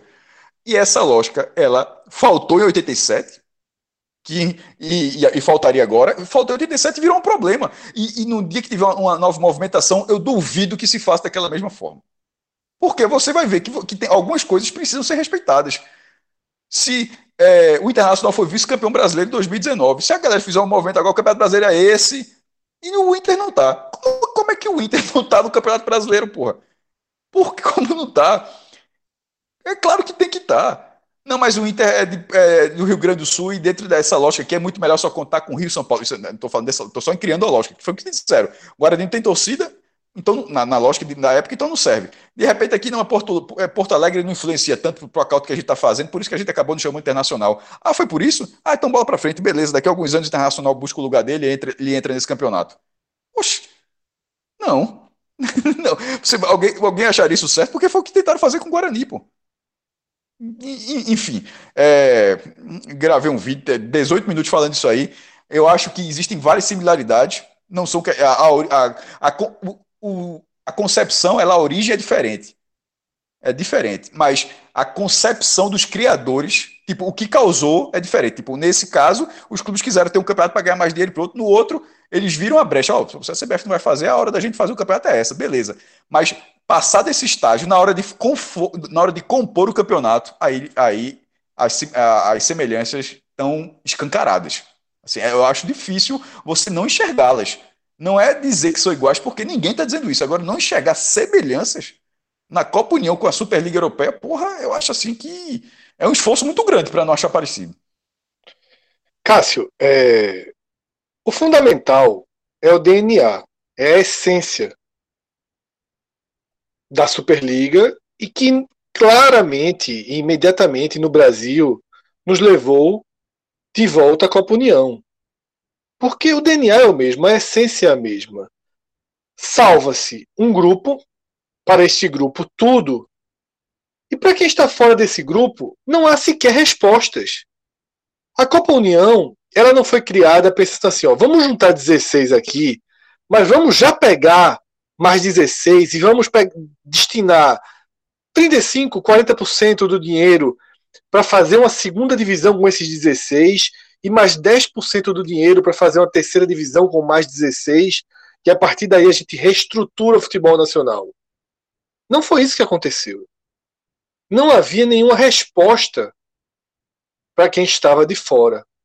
Os módulos foram parte do acordo, foram parte da única forma possível de se viabilizar aquele torneio. E que talvez, caso a Superliga seguisse nas próximas semanas, a gente talvez entrasse, ou daqui a alguns anos a gente chegue nesse cenário dos acordos. Pode ser, a gente debateu isso na abertura do programa. Pode ser. Para viabilizar, para ter árbitro, para acontecer, a Copa União precisou dos acordos e eles aconteceram. Agora, Cássio, a volta desse tema me fez é, naturalmente também refletir, pensar muito e acompanhar e ler sobre o posicionamento da nossa mídia, o posicionamento da imprensa, o posicionamento de quem dita a primeira interpretação do fato. Né? Porque dessa vez eu não vi nenhum texto de jornalistas brasileiros defendendo a ideia, comprando 100% ou exaltando ou exaltando a criação da Superliga na Europa. Alguns foram bem técnicos, né, como Rodrigo Capello, bem técnico, mostrando o lado positivo. A gente tem outros textos muito interessantes. Né, tem um texto que eu recomendo que muita gente leia, um texto na, no espn.com.br de Ubiratan Leal, deixando claro, deixando claras as diferenças com os esportes norte-americanos, na origem, enquanto o futebol de um lado estava surgindo, nos Estados Unidos ligas já estavam sendo criadas no formato que é hoje, então toda herança cultural, toda formação ela é desenvolvida por rumos diferentes. Então recomendo muito esse texto também. Mas eu fiquei com uma grande dúvida, sabe? Eu trago essa dúvida, é uma dúvida sincera mesmo minha, para compartilhar com vocês. Nesses 34 anos né, que separam a Copa União da Superliga, o que mudou? A visão do jornalista, a visão de quem cobre futebol no Brasil, ela foi modificada porque isso também mexe com visão de sociedade. De fato, essa visão foi modificada? Ou é simplesmente a sensação do não pertencimento, do estar de fora, que leva a esse tipo de conclusão? Fred, Se nós estivéssemos. Acho... Fala, João. É, não, eu, eu, eu tava querendo já te interromper algum tempo, assim, ele tá sendo zigoto aqui para falar, porque eu entendo a tua lógica, o que você está colocando, e eu acho o seguinte, que para essa, essa resposta não tem uma. Um, para essa pergunta não tem uma resposta definitiva, não tem como dar uma. O, seu, o dono da razão aqui dar uma resposta. Pode ser as duas coisas. pode ser duas coisas, mas eu acho que tem muito a ver também é, com, com, o mundo que mudou também, a visão é, é, é, de mercado, a visão de abrangência mudou de fato. Então, assim, é aquele negócio da. Você não dá para medir hoje o comportamento da sociedade hoje com o comportamento que se tinha há 30 anos. Então, eu acho que é, talvez, tal, talvez hoje, se, se a posição da imprensa mundial, não digo nem do Brasil, mundial, fosse a favor da Superliga, ela seria mais chocante do que foi a opinião da imprensa brasileira em 87. Justamente por essa, essa, esse mundo globalizado que a gente está vivendo. Né? Então, eu acho que, eu acho que é, pode ter é, a questão de como a gente está fora, né, a gente enchia. Né? E aí, o, o, no caso da na imprensa brasileira, do, da, quem, quem pensou assim, é, tá fora, obviamente tá fora, porque os clubes brasileiros não tem nada a ver com isso. Mas é aquele negócio do medo de como vem, como vem essa ideia para cá. Mas eu acho que existe, eu acho que é muito mais, eu, se fosse para dar minha opinião aqui e descer desse muro, eu acho que é muito mais uma questão de mudança de mundo, de sociedade, de visão de mundo mesmo. Eu concordo tá? com essa parte de João. Eu acho que a comunicação é primordial. Tipo, em 87, a fala, de, a fala de Guardiola chegaria como? Como é que a fala de Guardiola teria se multiplicado tão rapidamente como foi a de, de hoje? É, um, o elenco do Liverpool, tipo, o mundo todo já sabe a opinião do, do elenco do Liverpool, o que o Liverpool acha. Isso duraria dias, semanas, assim, a comunicação seria muito diferente. Como é que a opinião pública reagiria no volume que reagiu nessas 48 horas se, se a gente tivesse em 87 na Superliga Europeia? É, os clubes europeus fariam e não teria. Cada, cada país reagiria dentro do seu país. Você não teria uma, uma unidade, uma, uma unidade tipo ingleses, espanhóis e italianos, dentro dos três países que se juntaram, é, dizendo o Bayern de Munique dando com, o comunicado. Então, assim, eu concordo com a visão de que é, o mundo mudou, mas no caso é só as pessoas mudaram. A tecnologia, tipo, o acesso à comunicação, tudo mudou.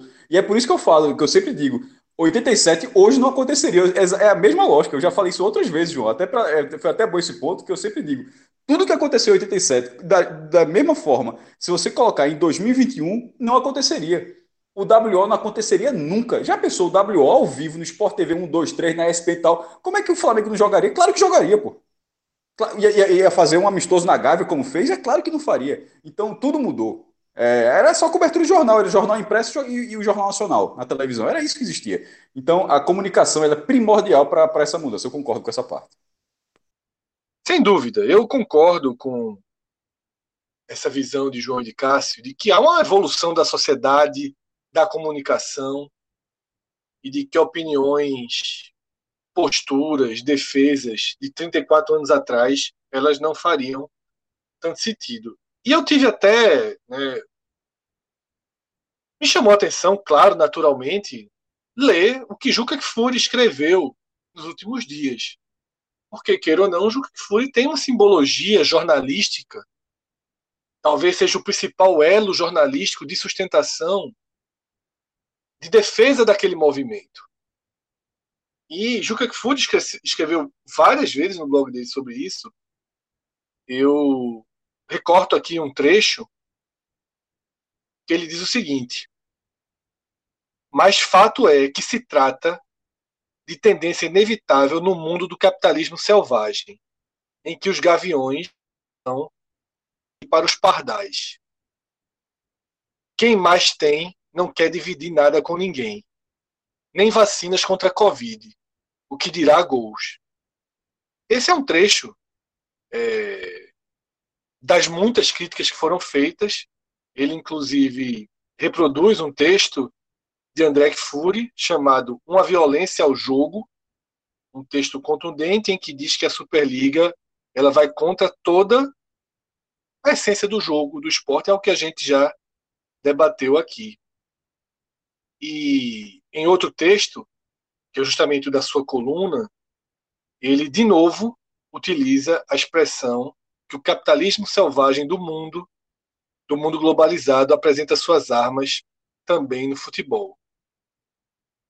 Eu acho que Juca Kfouri está 100% alinhado ao que nós falamos, ao que todos os jornalistas do país falaram, da Europa, né, a tudo que foi falado hoje.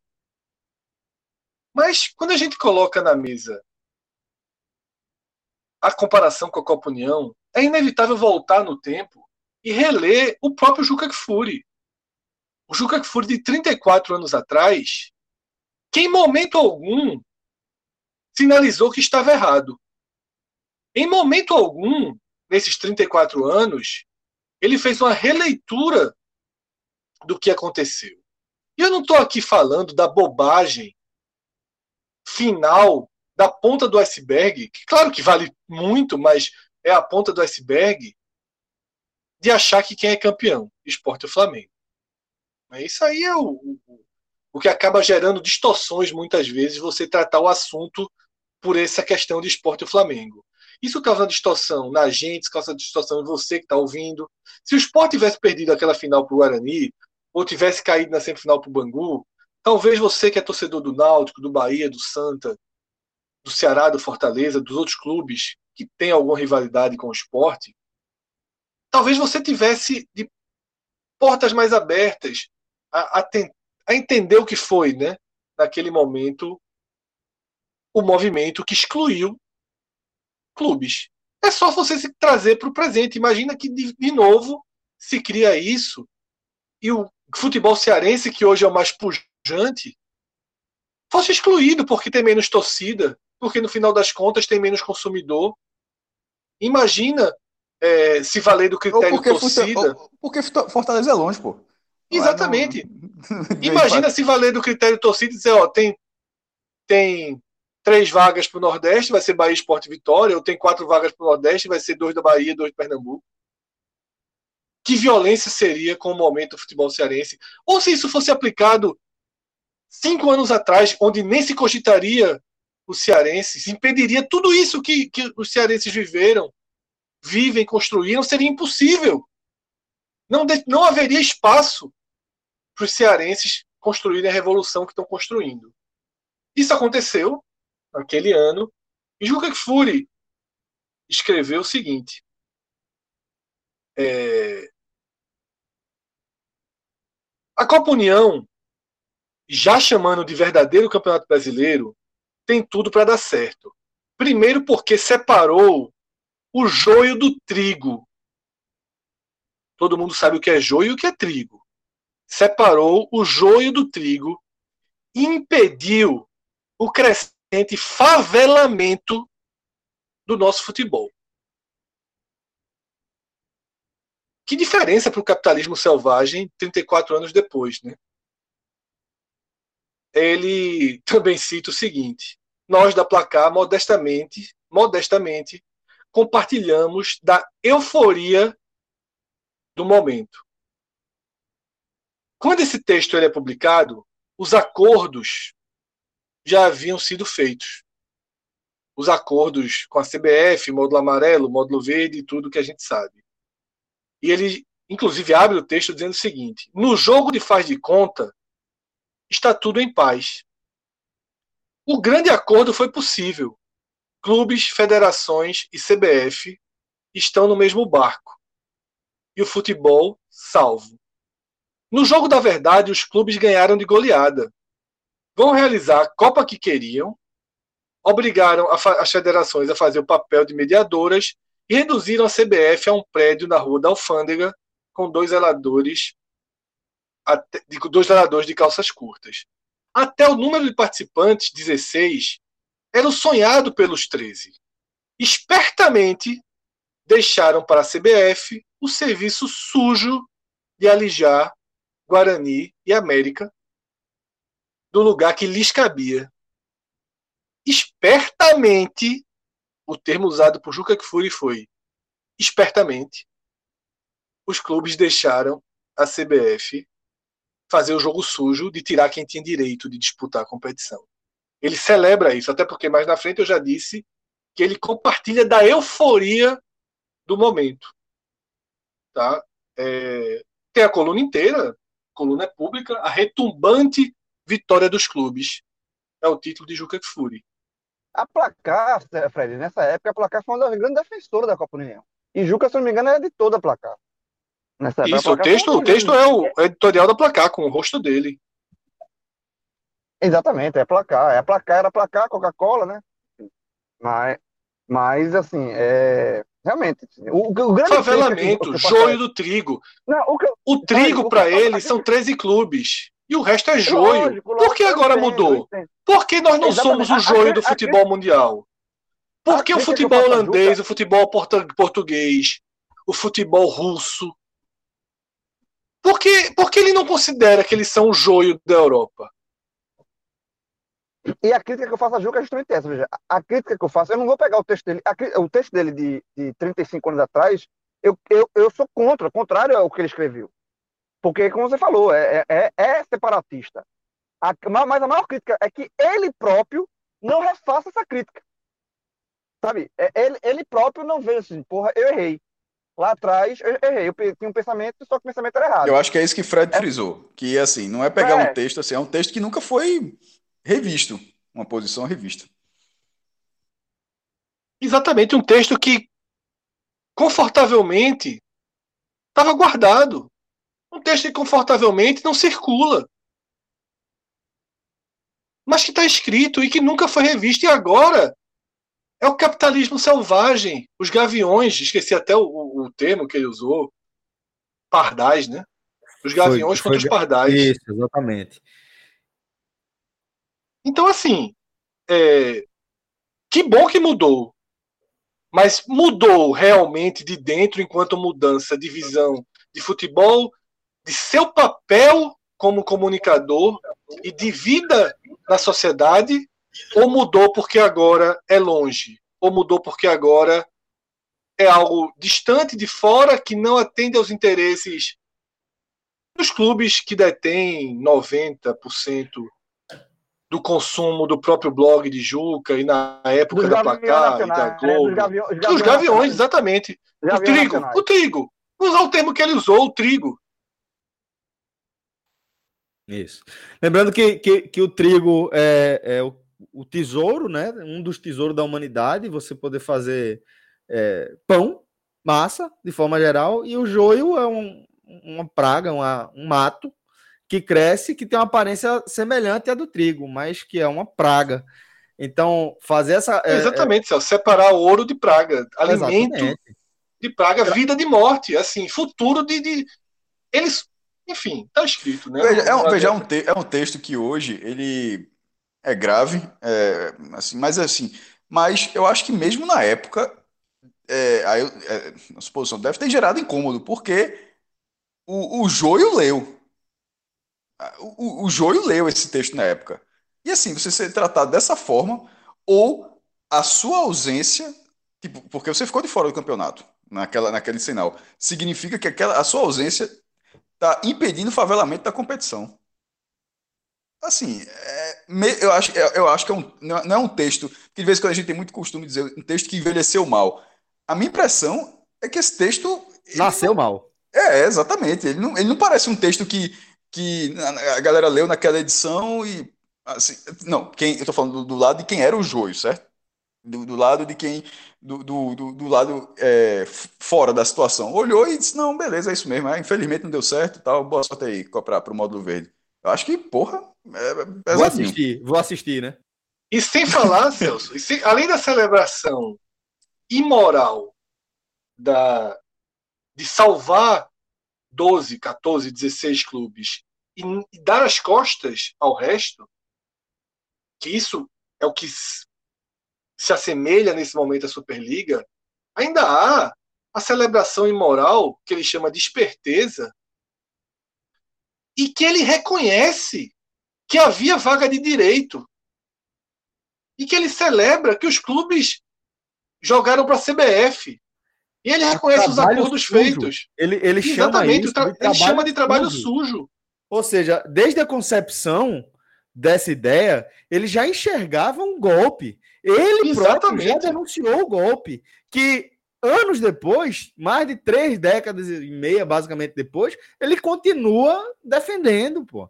Que é o fato de Juca ter escrito esse texto e continuar com a mesma opinião. Ele nunca, nunca revisou a opinião que ele, que ele expressou, que ele concebeu pela primeira vez nessa, nessa coluna que Fred trouxe Essa coluna é de, de 88, de 87? Como é, Fred? 87, na abertura da Copa União.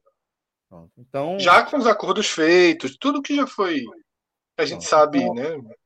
Com o tempo, e o tempo nos ajudou a saber, né? Porque na época Veja era só, fácil ter acesso. É, é, como, é, como, é, como, é que se, como é que se criou a, a história de que o regulamento foi alterado no meio se o texto já diz na abertura da competição que o acordo está feito. É um negócio, eu nunca entendi como é que. Para você ver como a comunicação era diferente. Se criou isso, se comprou essa ideia e, mesmo, e, foi, uma, e foi um trem pagador passando isso para frente, tá ligado? Porque é, é, é muito surreal, porra, é, é essa, essa é a versão da mudança. Na hora que você olha que havia uma definição, tá ligado? E que estava e que tava na grande mídia, afinal de contas, a Placar era um grande veículo de cobertura do futebol nacional, né? Até principalmente ali na década de 80, né? Então é, é, é algo que a gente vê, maestro, que nos tempos de hoje bastava alguém comentar embaixo, né? Dessa coluna, ô companheiro, né? E, e, e como não havia essa, esse feedback aí do público de forma automática, esse, esse, essa verdade ela acaba sendo, sendo é, mudada, Pô, né? Caramba, isso que tu falou foi, foi um, um ótimo exemplo. Hoje seria exatamente isso.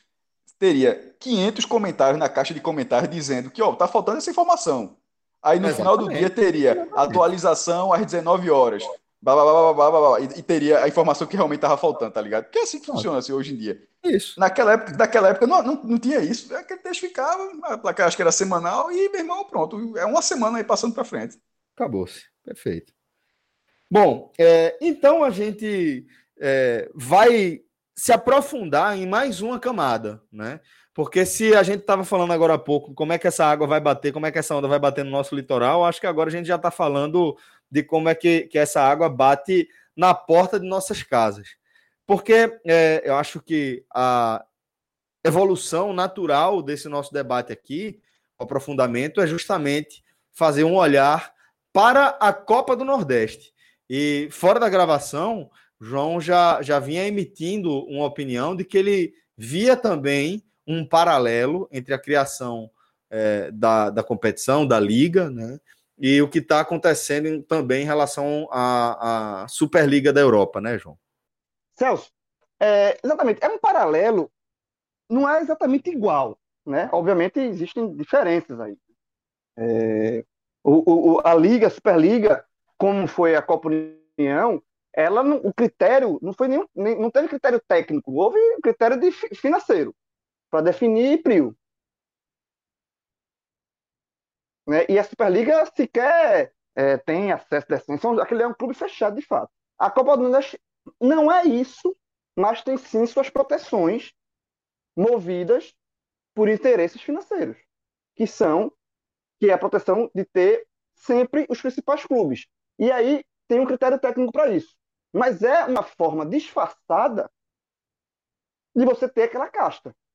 Tá? Quando, quando a competição passou a ter, classificar clubes via ranking nacional, ela está usando uma muleta para sempre ter o esporte, para sempre ter o Bahia, para sempre ter o Vitória, para sempre ter o, o Ceará e o Fortaleza.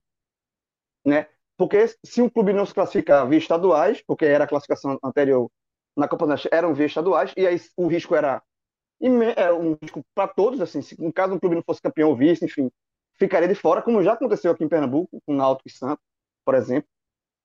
É, poderia uma Copa do Nordeste não ter o Vitória, não ter o Bahia, não ter o, o Ceará, enfim, não ter o esporte. E aí, essa, esse risco para a competição, ele não existe mais baseado num critério técnico, ok. Mas é um critério técnico para proforme, digamos assim. Proforme, porque os Bahia e Esporte, é, é, Bahia, Esporte, Ceará, Vitória nunca vão ficar de fora na Copa. Nunca, nunca, nunca, né? nunca. O critério técnico que é, serve é, um critério de conveniência. De conveniência. Porque assim, não vai, não é, um, é, um, é uma. É um, um tapia. Por quê? Mas por quê? E aí, por que existe isso? E por que a, a Copa Nordeste adotou, passou a adotar a Liga do Nordeste, que é uma competição, é, que é, é quem vem da competição? Por que ela adotou esse critério? Porque os clubes decidiram isso. Porque a Copa do Nordeste entende de forma também mercadológica. Que você vender uma competição com Bahia é, uma, é um preço, com o esporte é um preço. Sem o Bahia e sem o esporte é outro preço. Sem o Vitória é outro preço. A Copa do Nordeste sentiu muito quando o esporte saiu, por, por, por decisão do próprio esporte. A competição sente. Você perde mercado.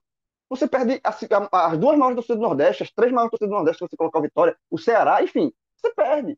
É muito interessante, é muito mais interessante para a Copa do Nordeste ter esses clubes do que ter, com todo respeito, é, o Salgueiro no lugar do esporte, o Salgueiro no lugar do Náutico, no lugar do Santa Cruz. Se dependesse da Copa do Nordeste, único exclusivamente, ela teria os clubes de, de maior torcida, porque é, é, é, assim que a competição é vendida e é, é assim que a competição vai conseguir maiores patrocínios, maiores cotas.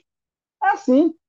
Então, assim, há essa, onde, onde, até onde a Liga do Nordeste e os clubes é, esticar, puderem esticar o máximo a corda de um protecionismo via é, critério técnico dessa forma, eles esticaram.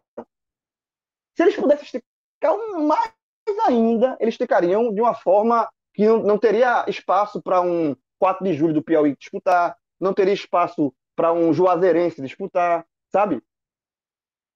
Se, se, se, se, eles pudessem esticar, eles esticaram até um limite. Então é por isso que eu acho que também, assim, é, não dá para a gente, pelo menos na minha visão, eu não consigo olhar para a Copa do Nordeste do jeito que ela é hoje, do jeito que ela distribui as vagas hoje, e achar e, e, e, e, o meu telhadinho de vidro também é, uma pedrinha cair em cima, sabe? Porque eu acho que você aí, a mesma coisa. Aí, no caso, quem é o joio? É a Juazeirense? O, é, é, o Central? Esse é o, é o Ferroviário do Ceará, é o joio? E o, e o trigo é só os, os, os clubes de maior torcida? Sabe assim? Não tem, eu, eu não consigo também jogar pedra lá na Super, Superliga e achar que meu, no meu quintal não tá, tá tudo limpinho. Eu acho que não tá. Eu acho que existe sim um critério técnico. Não tem como você deixar. É, é tipo aquele argumento, né? O que é legal e o que é lá imoral. É legal. É, eles estão usando critério técnico, mas é um critério técnico, como o Cássio falou, de conveniência. É um critério técnico que está lá. Mas não vai mudar. Não, não, não existe. A, só, a Copa do Nordeste só vai deixar de ter Bahia e esporte se os dois, se os dois quiserem não disputar. Eu não quero, como aconteceu no esporte. Mas fora isso, vai estar sempre. O Bahia pode. É como eu falei, aqui em Pernambuco vai ter um, um reflexo disso. Temos três grandes clubes, que aí, por incompetência dos clubes locais, perderam uma vaga né, na, na Copa do Nordeste, então tem duas vagas. Que também já era então, outra assim, proteção, né? Que também já era outra proteção, para que é, Pernambuco tivesse três. Ou três pelo vagas. menos a chance de ter os três. E agora o que, é que acontece? Tipo, o esporte ele pode ser lanterna do Campeonato Pernambucano, o Santa Cruz ser vice-campeão, e o Náutico ser campeão, ou o Salgueiro ser campeão, e aí o Santa Cruz tá fora. E o esporte. Por, por isso, isso, assim, por isso que para o esporte o campeonato pernambucano vale muito menos. Porque realmente não vale nada. O esporte já tem mais de 40 títulos estaduais, mais, mais ou menos não vem. E assim, se o esporte for campeão ou lanterna, dá rigorosamente na mesma em termos de Copa do Nordeste. Então, eu acho que é um critério técnico de conveniência. Assim como para Bahia, Vitória, Ceará e Fortaleza, né? Todos Exatamente. esses não têm nenhuma todos esses. pernambucano. É uma, é uma proteção que se usa para ter sempre esses clubes. Por quê? Questão financeira também. Copa do Brasil entraria nessa também, João? Porque também é pelo ranking. Não, eu estou esperando terminar, se Cássio Cardoso vai falar, eu tenho a minha, eu tenho a minha discordância, sim, muito grande, João. Mas eu vou esperar Cássio, eu falo, eu falo de Cássio Cardoso, é porque assim, enfim, é, Deixa o Cássio Cardoso Não, falar. É, é, Cacito, você pode, pode ir. Eu acho que a linha do que João fala. Não, fala, é, companheiro, eu quero aliado. Vale, é, fale, eu, não, mas eu concordo. A linha que o João fala é a linha que eu, eu concordo. Eu acho que a gente só tenta encontrar argumentos mais plausíveis para fazer o mesmo conceito em prática. Privilegiar a competição a partir dos atores que tornam a competição mais atraente. Eu acho que essa lógica ela foi colocada lá. Eu discordo da lógica de você não ter mérito esportivo. Como eu discordo da lógica de não ter mérito esportivo na Copa do Nordeste.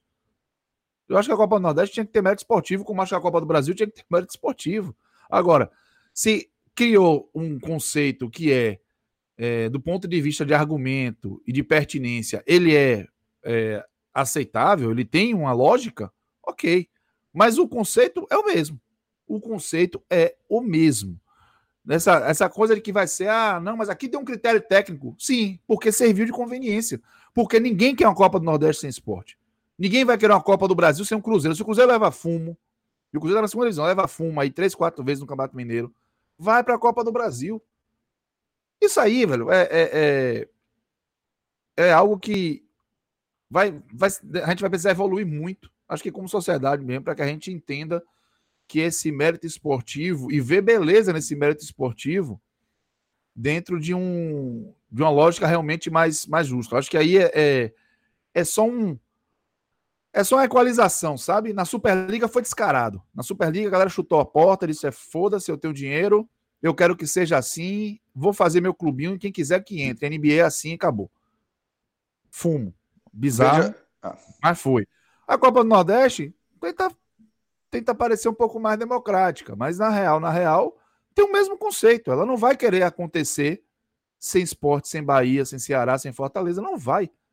Por isso que ela deu ali um jeito, inclusive, de, de garantir que esses clubes eles estejam, né? E só dependam realmente da própria vontade para participar.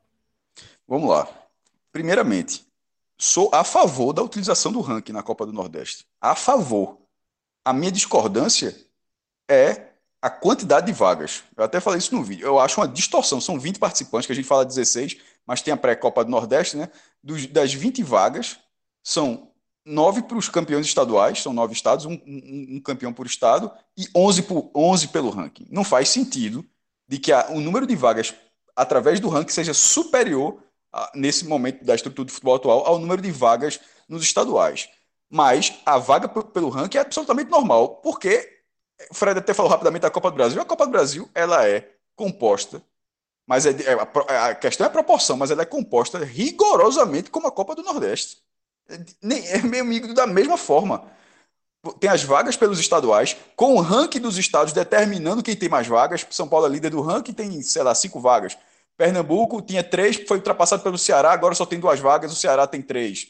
O ranking define quantas vagas cada estado tem na Copa do Brasil e, juntando todas essas vagas, ainda existem 10 vagas pelo ranking. Ou seja, são 10 vagas de, pelo ranking de 92.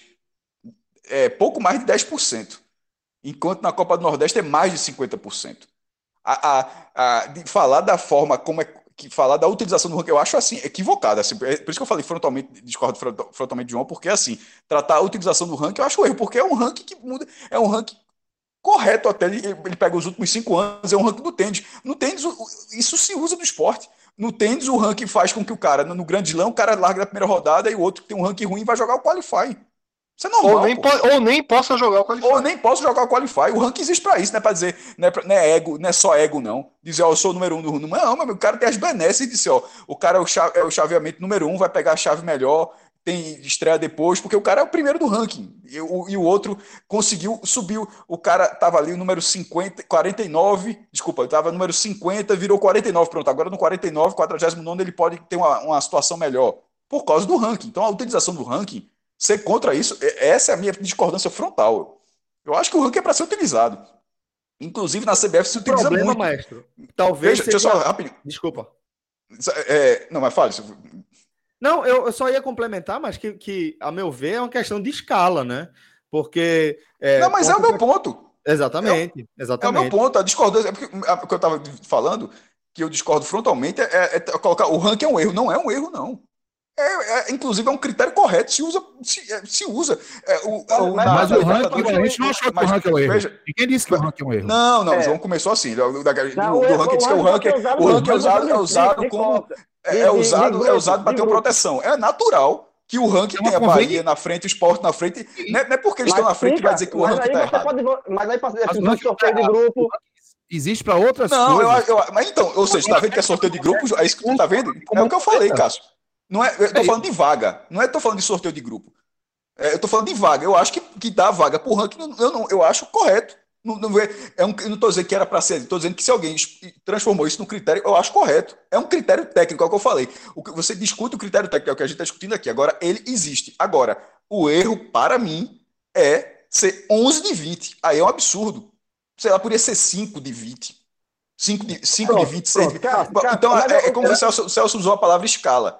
Mas, tipo, falar que a, a, o ranking é para colocar Bahia e Sport. Eles são os melhores, nesse momento nem são. É, é, Bahia e Ceará. Se eles são os melhores, eles vão entrar mas, mas não é proteção. É tipo assim, critério técnico existe e agora a gente tem que ter cuidado para não cair na armadilha. Não cair na armadilha de que sempre critério. Por exemplo, se a CBF determinar o seguinte: campeão brasileiro, quem foi campeão, não pode ser rebaixado. É um isso já técnico. aconteceu. Isso, é aconteceu em, no, isso aconteceu em 93, mas veja só, isso aconteceu, mas aí, João, é uma lógica diferente. Pô, o cara é campeão brasileiro, o cara fica pro resto da vida. Daqui a pouco tiver 20 campeão brasileiro. Já tem, já, já, são, já são, acho que 17. Então, assim, só três podem cair. Isso, isso aconteceu em 93. Em o 93, ranking da CBF campe... hoje é, é muito. É, são cinco anos. O esporte. É, eu tava tentando falar quando inclusive, negócio, o da CBF tende hoje, a ser ultrapassado pelo Vitória. O, o ranking da CBF hoje determina os 20 que vão jogar o brasileiro sub-20. É pelo ranking. Não interessa se o cara é primeira ou segunda divisão. É, mas você jogar na Copa do Nordeste, você não retroalimenta a sua presença no ranking, não? Não, o ranking, não, não conta, não. o ranking da CBF é só competições nacionais. O, a, a, participação na Copa do Nordeste não dá nenhum ponto no ranking da CBF. O ranking da CBF é o Campeonato Brasileiro e Copa do Brasil, só isso. É isso que faz o ranking da CBF. Eu acho, eu acho que, que talvez tenha um ponto aqui importante de a gente debater, que é o seguinte: pegando o, o, o, o suco dessa, desse debate aqui, é que a gente precisa entender o futebol como um mercado, como um modelo de negócio, e a partir daí a gente tem sempre que estar de olho também é, no, no, público que está consumindo aquele, aquele, aquele determinado produto, certo? Então, é, a partir dessa análise, eu acredito que é, esse caráter que a gente chama de democrático da Copa do Brasil, ela consiste em a gente enxergar que os menores clubes é, a partir do seu desempenho nos seus estaduais, eles podem ter acesso a essa competição. Mas a gente precisa entender também que é, o complemento disso é esses clubes poderem cruzar com os maiores clubes do, do, do país. Né? Então, é, esse é um produto interessante. É você ver um gigante se enfrentando um time pequeno no estádio, no estádio acanhado e tomar um calor porque o estádio é acanhado, porque tem aquela situação de início de temporada e tudo aquilo que a gente conhece que eu acho que torna a competição atraente. Eu acho que é um, algo a mais para a gente enxergar. Então, eu imagino que você ter um critério técnico por ranking, ele é a gente pode enxergar como uma muleta aqui, entre aspas, mas eu acho que também que é uma forma de você garantir uma qualificação mínima para aquela competição, de forma que você consiga vendê-la no mercado, negociar aquilo ali no mercado, que é sempre no mercado futuro, né? Você vai fechar as empresas que vão patrocinar o campeonato do ano que vem. Então você tem uma. Só, só para fechar essa, essa, essa, essa linha de raciocínio. Então, assim, é, talvez o debate da gente seja entender como é que a gente faria essa proporção, essa escala. Cássio falou de cinco, certo? Porque a ideia aqui é entender que, ó, se a gente botar, sei lá, 15 clubes é, pra, da, da Copa do Brasil por ranking, em, em comparação com o total, é muito pouco. É um, um percentual interessante. Só que já contempla aí os maiores clubes do Brasil. São, são já, 10, é isso que eu estou falando. Pronto, qual, qual é a diferença de ter 10 do ranking da Copa do Brasil para alocar para o Cruzeiro, para ter o Cruzeiro, a garantia de ter o Cruzeiro, porque é o mesmo que não vai bem no Mineiro, o Cruzeiro vai entrar. Para de repente não ter, fazer a mesma lógica para ter o, o Bahia. É, é, semelhante. Então a gente, a gente, é, é a palavra do Celso foi perfeita, ele falou, foi é escala. Tem, tem, tem, o que não dá é um ajuste 11 de escala. 11 é, de 20 é, de um ajuste de escala, mestre? 11 de 20, um ajuste grande. 11 de 20 é um exagero. 11 de 20 é um exagero. Eu queria dar minha opinião. Mas, mas simplesmente mas dizer que é um protesto para ter garantia. Pô, se os caras estão na, nas primeiras colocações, paciência, pô. E hoje a galera tá, a gente tá falando de esporte, não é esporte, não é Bahia e Ceará. Se fosse a questão de ranking, que são os primeiros do ranking. Não, não acho que a relação de com quem é, não. Para mim, a Não, é porque, é... não, porque foi quando. Não, não foi, foi quando o João falou assim, tava batendo muito na questão do esporte pro seu Lanterna. Tô falando assim, mas nesse momento poderia ser o Ceará. Sim. Então, tanto faz, tanto faz o clube. O, é, o ranking, claro. a o ranking é, é fixo. É protecionismo com qualquer um, né? Eu peguei o esporte porque eu tô dando exemplo de Pernambuco. Mas eu, eu também citei Ceará, Fortaleza. Esse clube nunca vai estar fora da Copa do Nordeste. É, esse, esse nunca, João. Esse nunca. Ele pode. Não é tão nunca pelo novo ranking da CBF. No ranking antigo, eu até diria o nunca. Agora, esse é ranking que muda é ranking, tudo. É um ranking nacional recortado para dentro do Estado. Eu sei, João, mas assim, esse de cinco anos, o esporte que era primeiro do ranking Nordeste em 2015 está ameaçado de cair para quinto. Então, assim, há uma mudança. Agora, o problema é que dentro de Pernambuco a mudança está muito distante. O ranking poderia ser, como poderia ser absoluto, Fred. Como está o ranking poderia deixar de ser é, estado. Exatamente. E se o ranking fosse. e se o ranking, em vez de ser a vaga de ranking pelo estado, porque é assim, Isso. cada estado passar a ser assim, ó. São cinco vagas pelo ranking, os cinco melhores do Nordeste. Se for. E, e, e o cara pode até. Ó, não pode ser cinco do mesmo estado. O limite, o cara pode até para ficar assim, ó, o limite é três por estado. Não precisa nem ser assim, então pode ser cinco do estado, só estou dando uma, uma solução. Sim, sim. Mas até hoje aqui... é dentro do estado. Se você colocasse o ranking no, normal, geral, Aí você está disputando com todo mundo, porra. Aí de repente o esporte pode ser ultrapassado pelo CRB. E aí, pronto, dane-se, vai ter que vai estar tá fora. Ah. Ficou, foi, foi ultrapassado. Mas, Cássio, essa lógica sua, ela vai justamente de encontro à lógica que a gente está criticando da Superliga e que eu e o João estamos criticando de existir hoje, por mais pertinência que o argumento tenha. A sua lógica, é. ela está correta. O que a gente está querendo dizer é o seguinte, é que o ranking da CBF, no formato que é hoje, ele é pertinente para sustentação de um conceito que é similar ao que a Superliga queria propor. É, Cássio, é, Cássio, eu, discordo, é. eu, discordo, não é, cara. Deixa eu entrar. Ele é um Cássio... argumento pertinente, velho, não é, mas ele não, não é. tem um conceito. É, é. A gente tá falando, o ranking existe competição no mundo inteiro, em, vários, em várias mas modalidades. É, assim. mas é porque o ranking é um ranking nacional dividido por estado. Então, Inclusive a Champions League, veja só. Ele, ele, a própria ele Champions. Uma mutabilidade, ele dificulta a mudança. A própria Champions já tem isso. A própria Champions, as vagas menores dos clubes são por ranking do país. Isso também Exatamente, existe. pô, tem país que tem quatro vagas, tem país que tem uma vaga. CBF, tá Libertadores, todas as competições, tirando o, campeonato, até o campeonato, tirando o Campeonato Brasileiro, e na verdade até vale lá na Série D, pelas entradas dos estados tem um mínimo de ranking.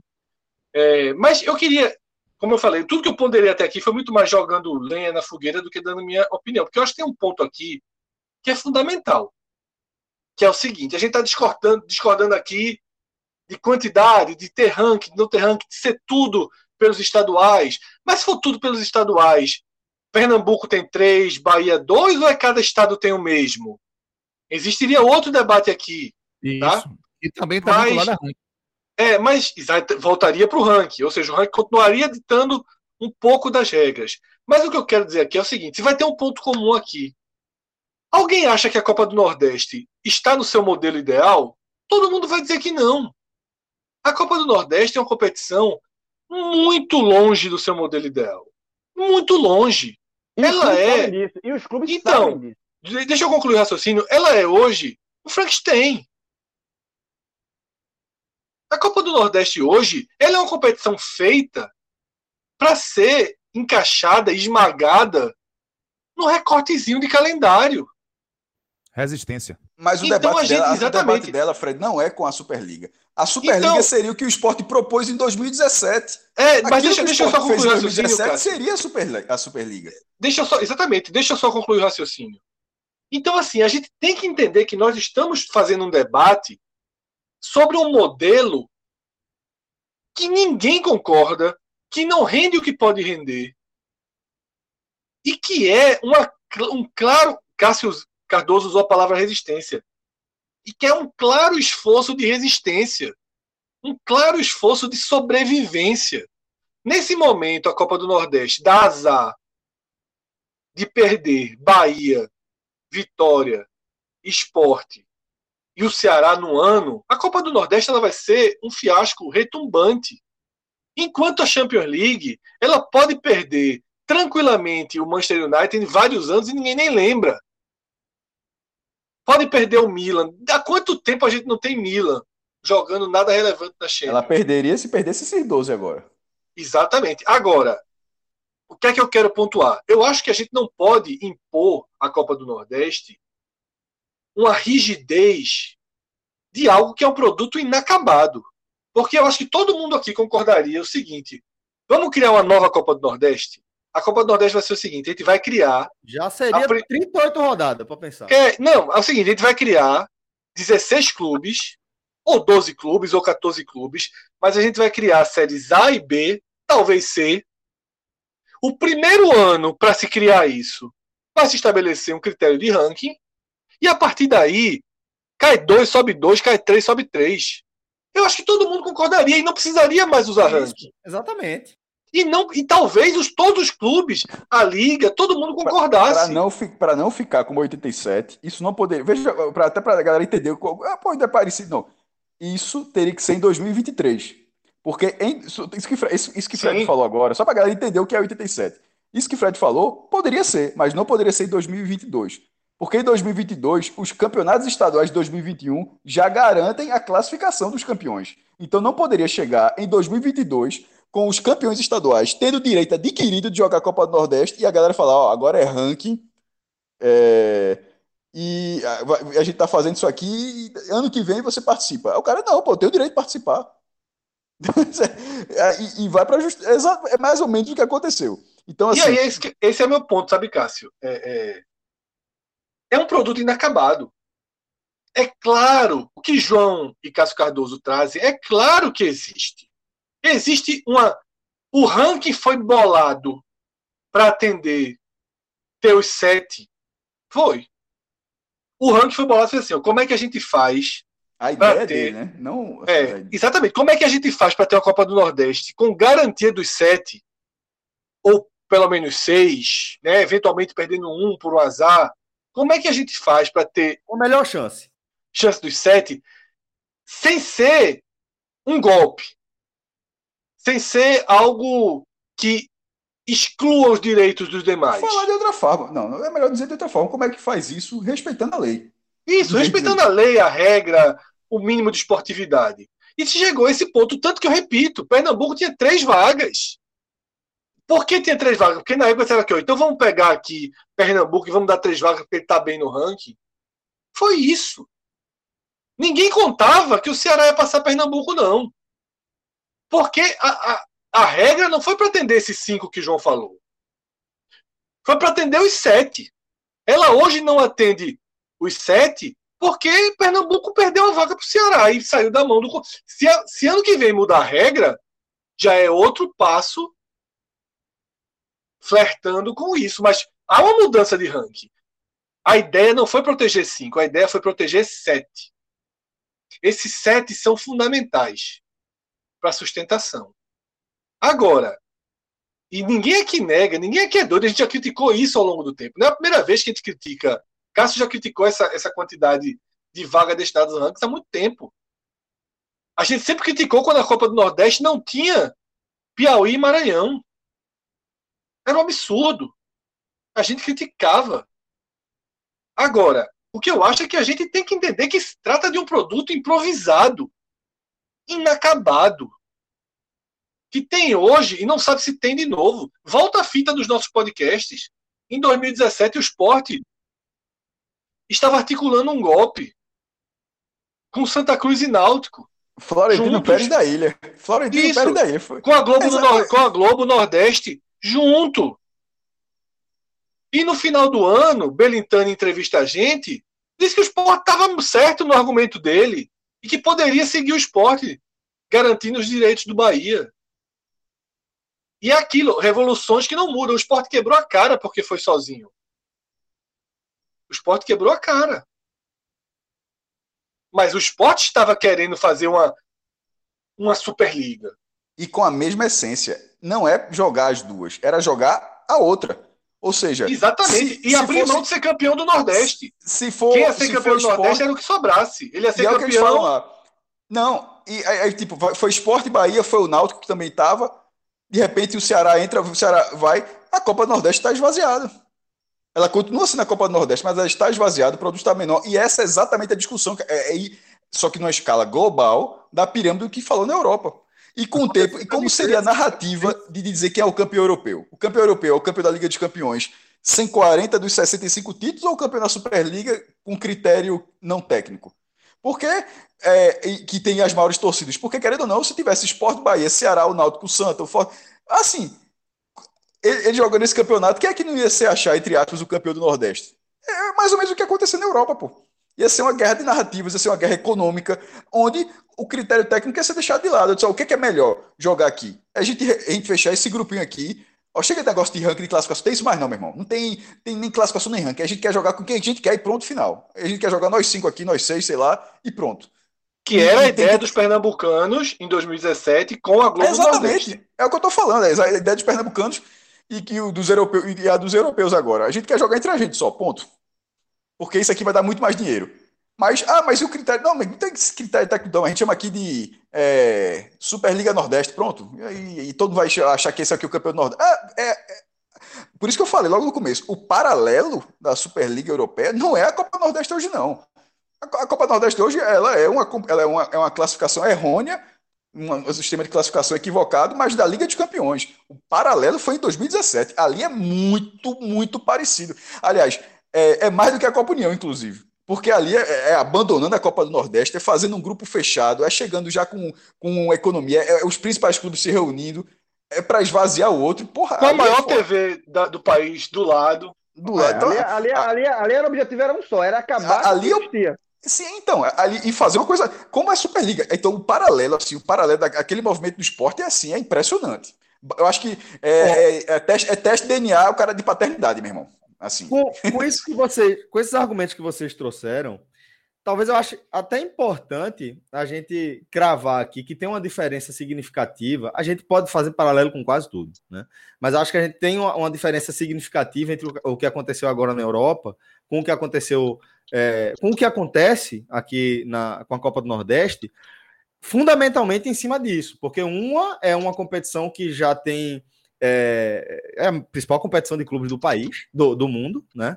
É, e a outra é uma competição que luta para sobreviver, como vocês mesmo trouxeram aí, é uma competição que, que é, resiste, que sobrevive nas brechas do calendário a partir de uma determinação judicial. E é, é por isso que eu trouxe aquela visão inicial de que o que a gente está vendo aí é a defesa de, um, de um, uma competição enquanto produto para que você possa é, é, batalhar ali, né, dentro do, da captação de recurso com a maior segurança possível, né? E talvez, aí eu volto a repetir, o que a gente precise discutir e onde a gente precisa focar mais as nossas, nossas atenções é justamente na escala, na quantidade de clubes que a gente deve, deve destinar aí por ranking, né? E a quantidade que a gente vai via campeonatos estaduais, né?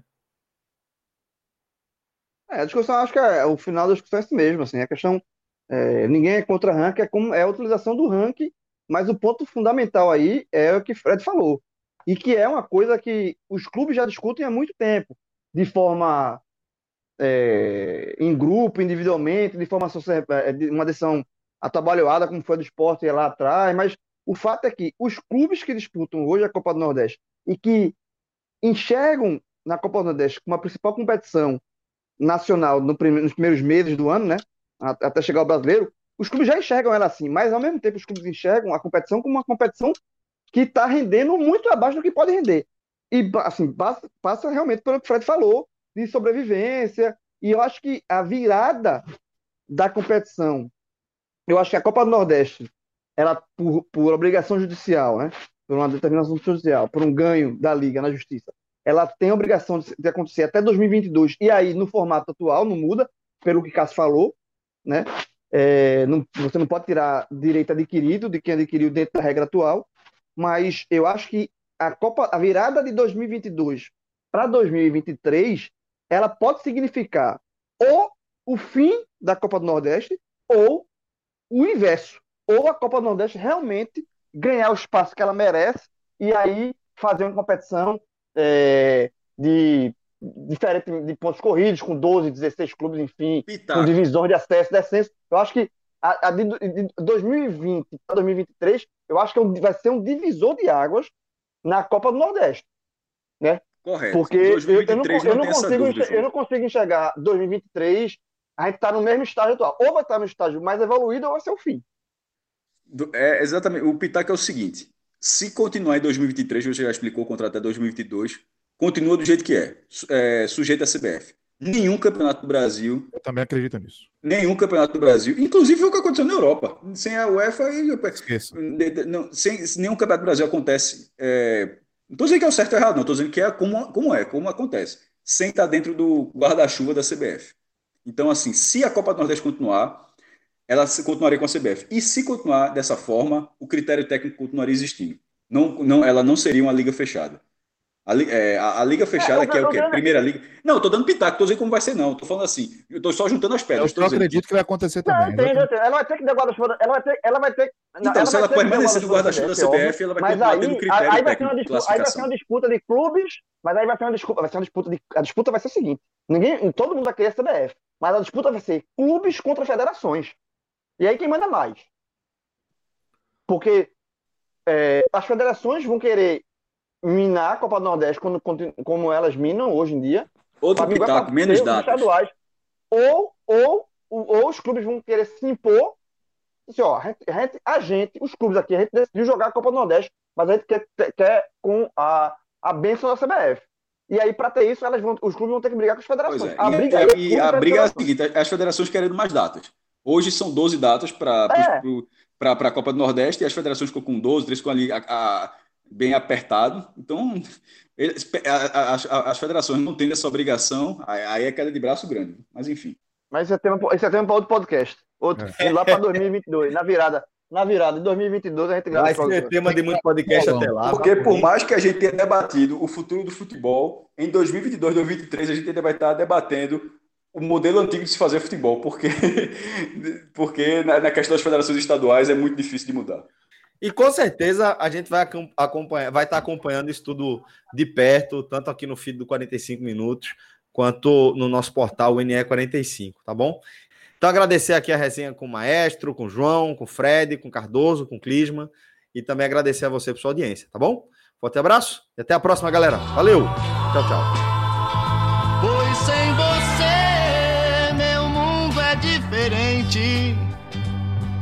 Alegria é triste.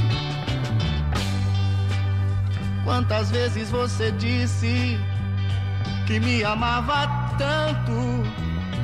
Quantas vezes eu enxuguei o seu pranto? E agora eu choro só, sem ter você aqui.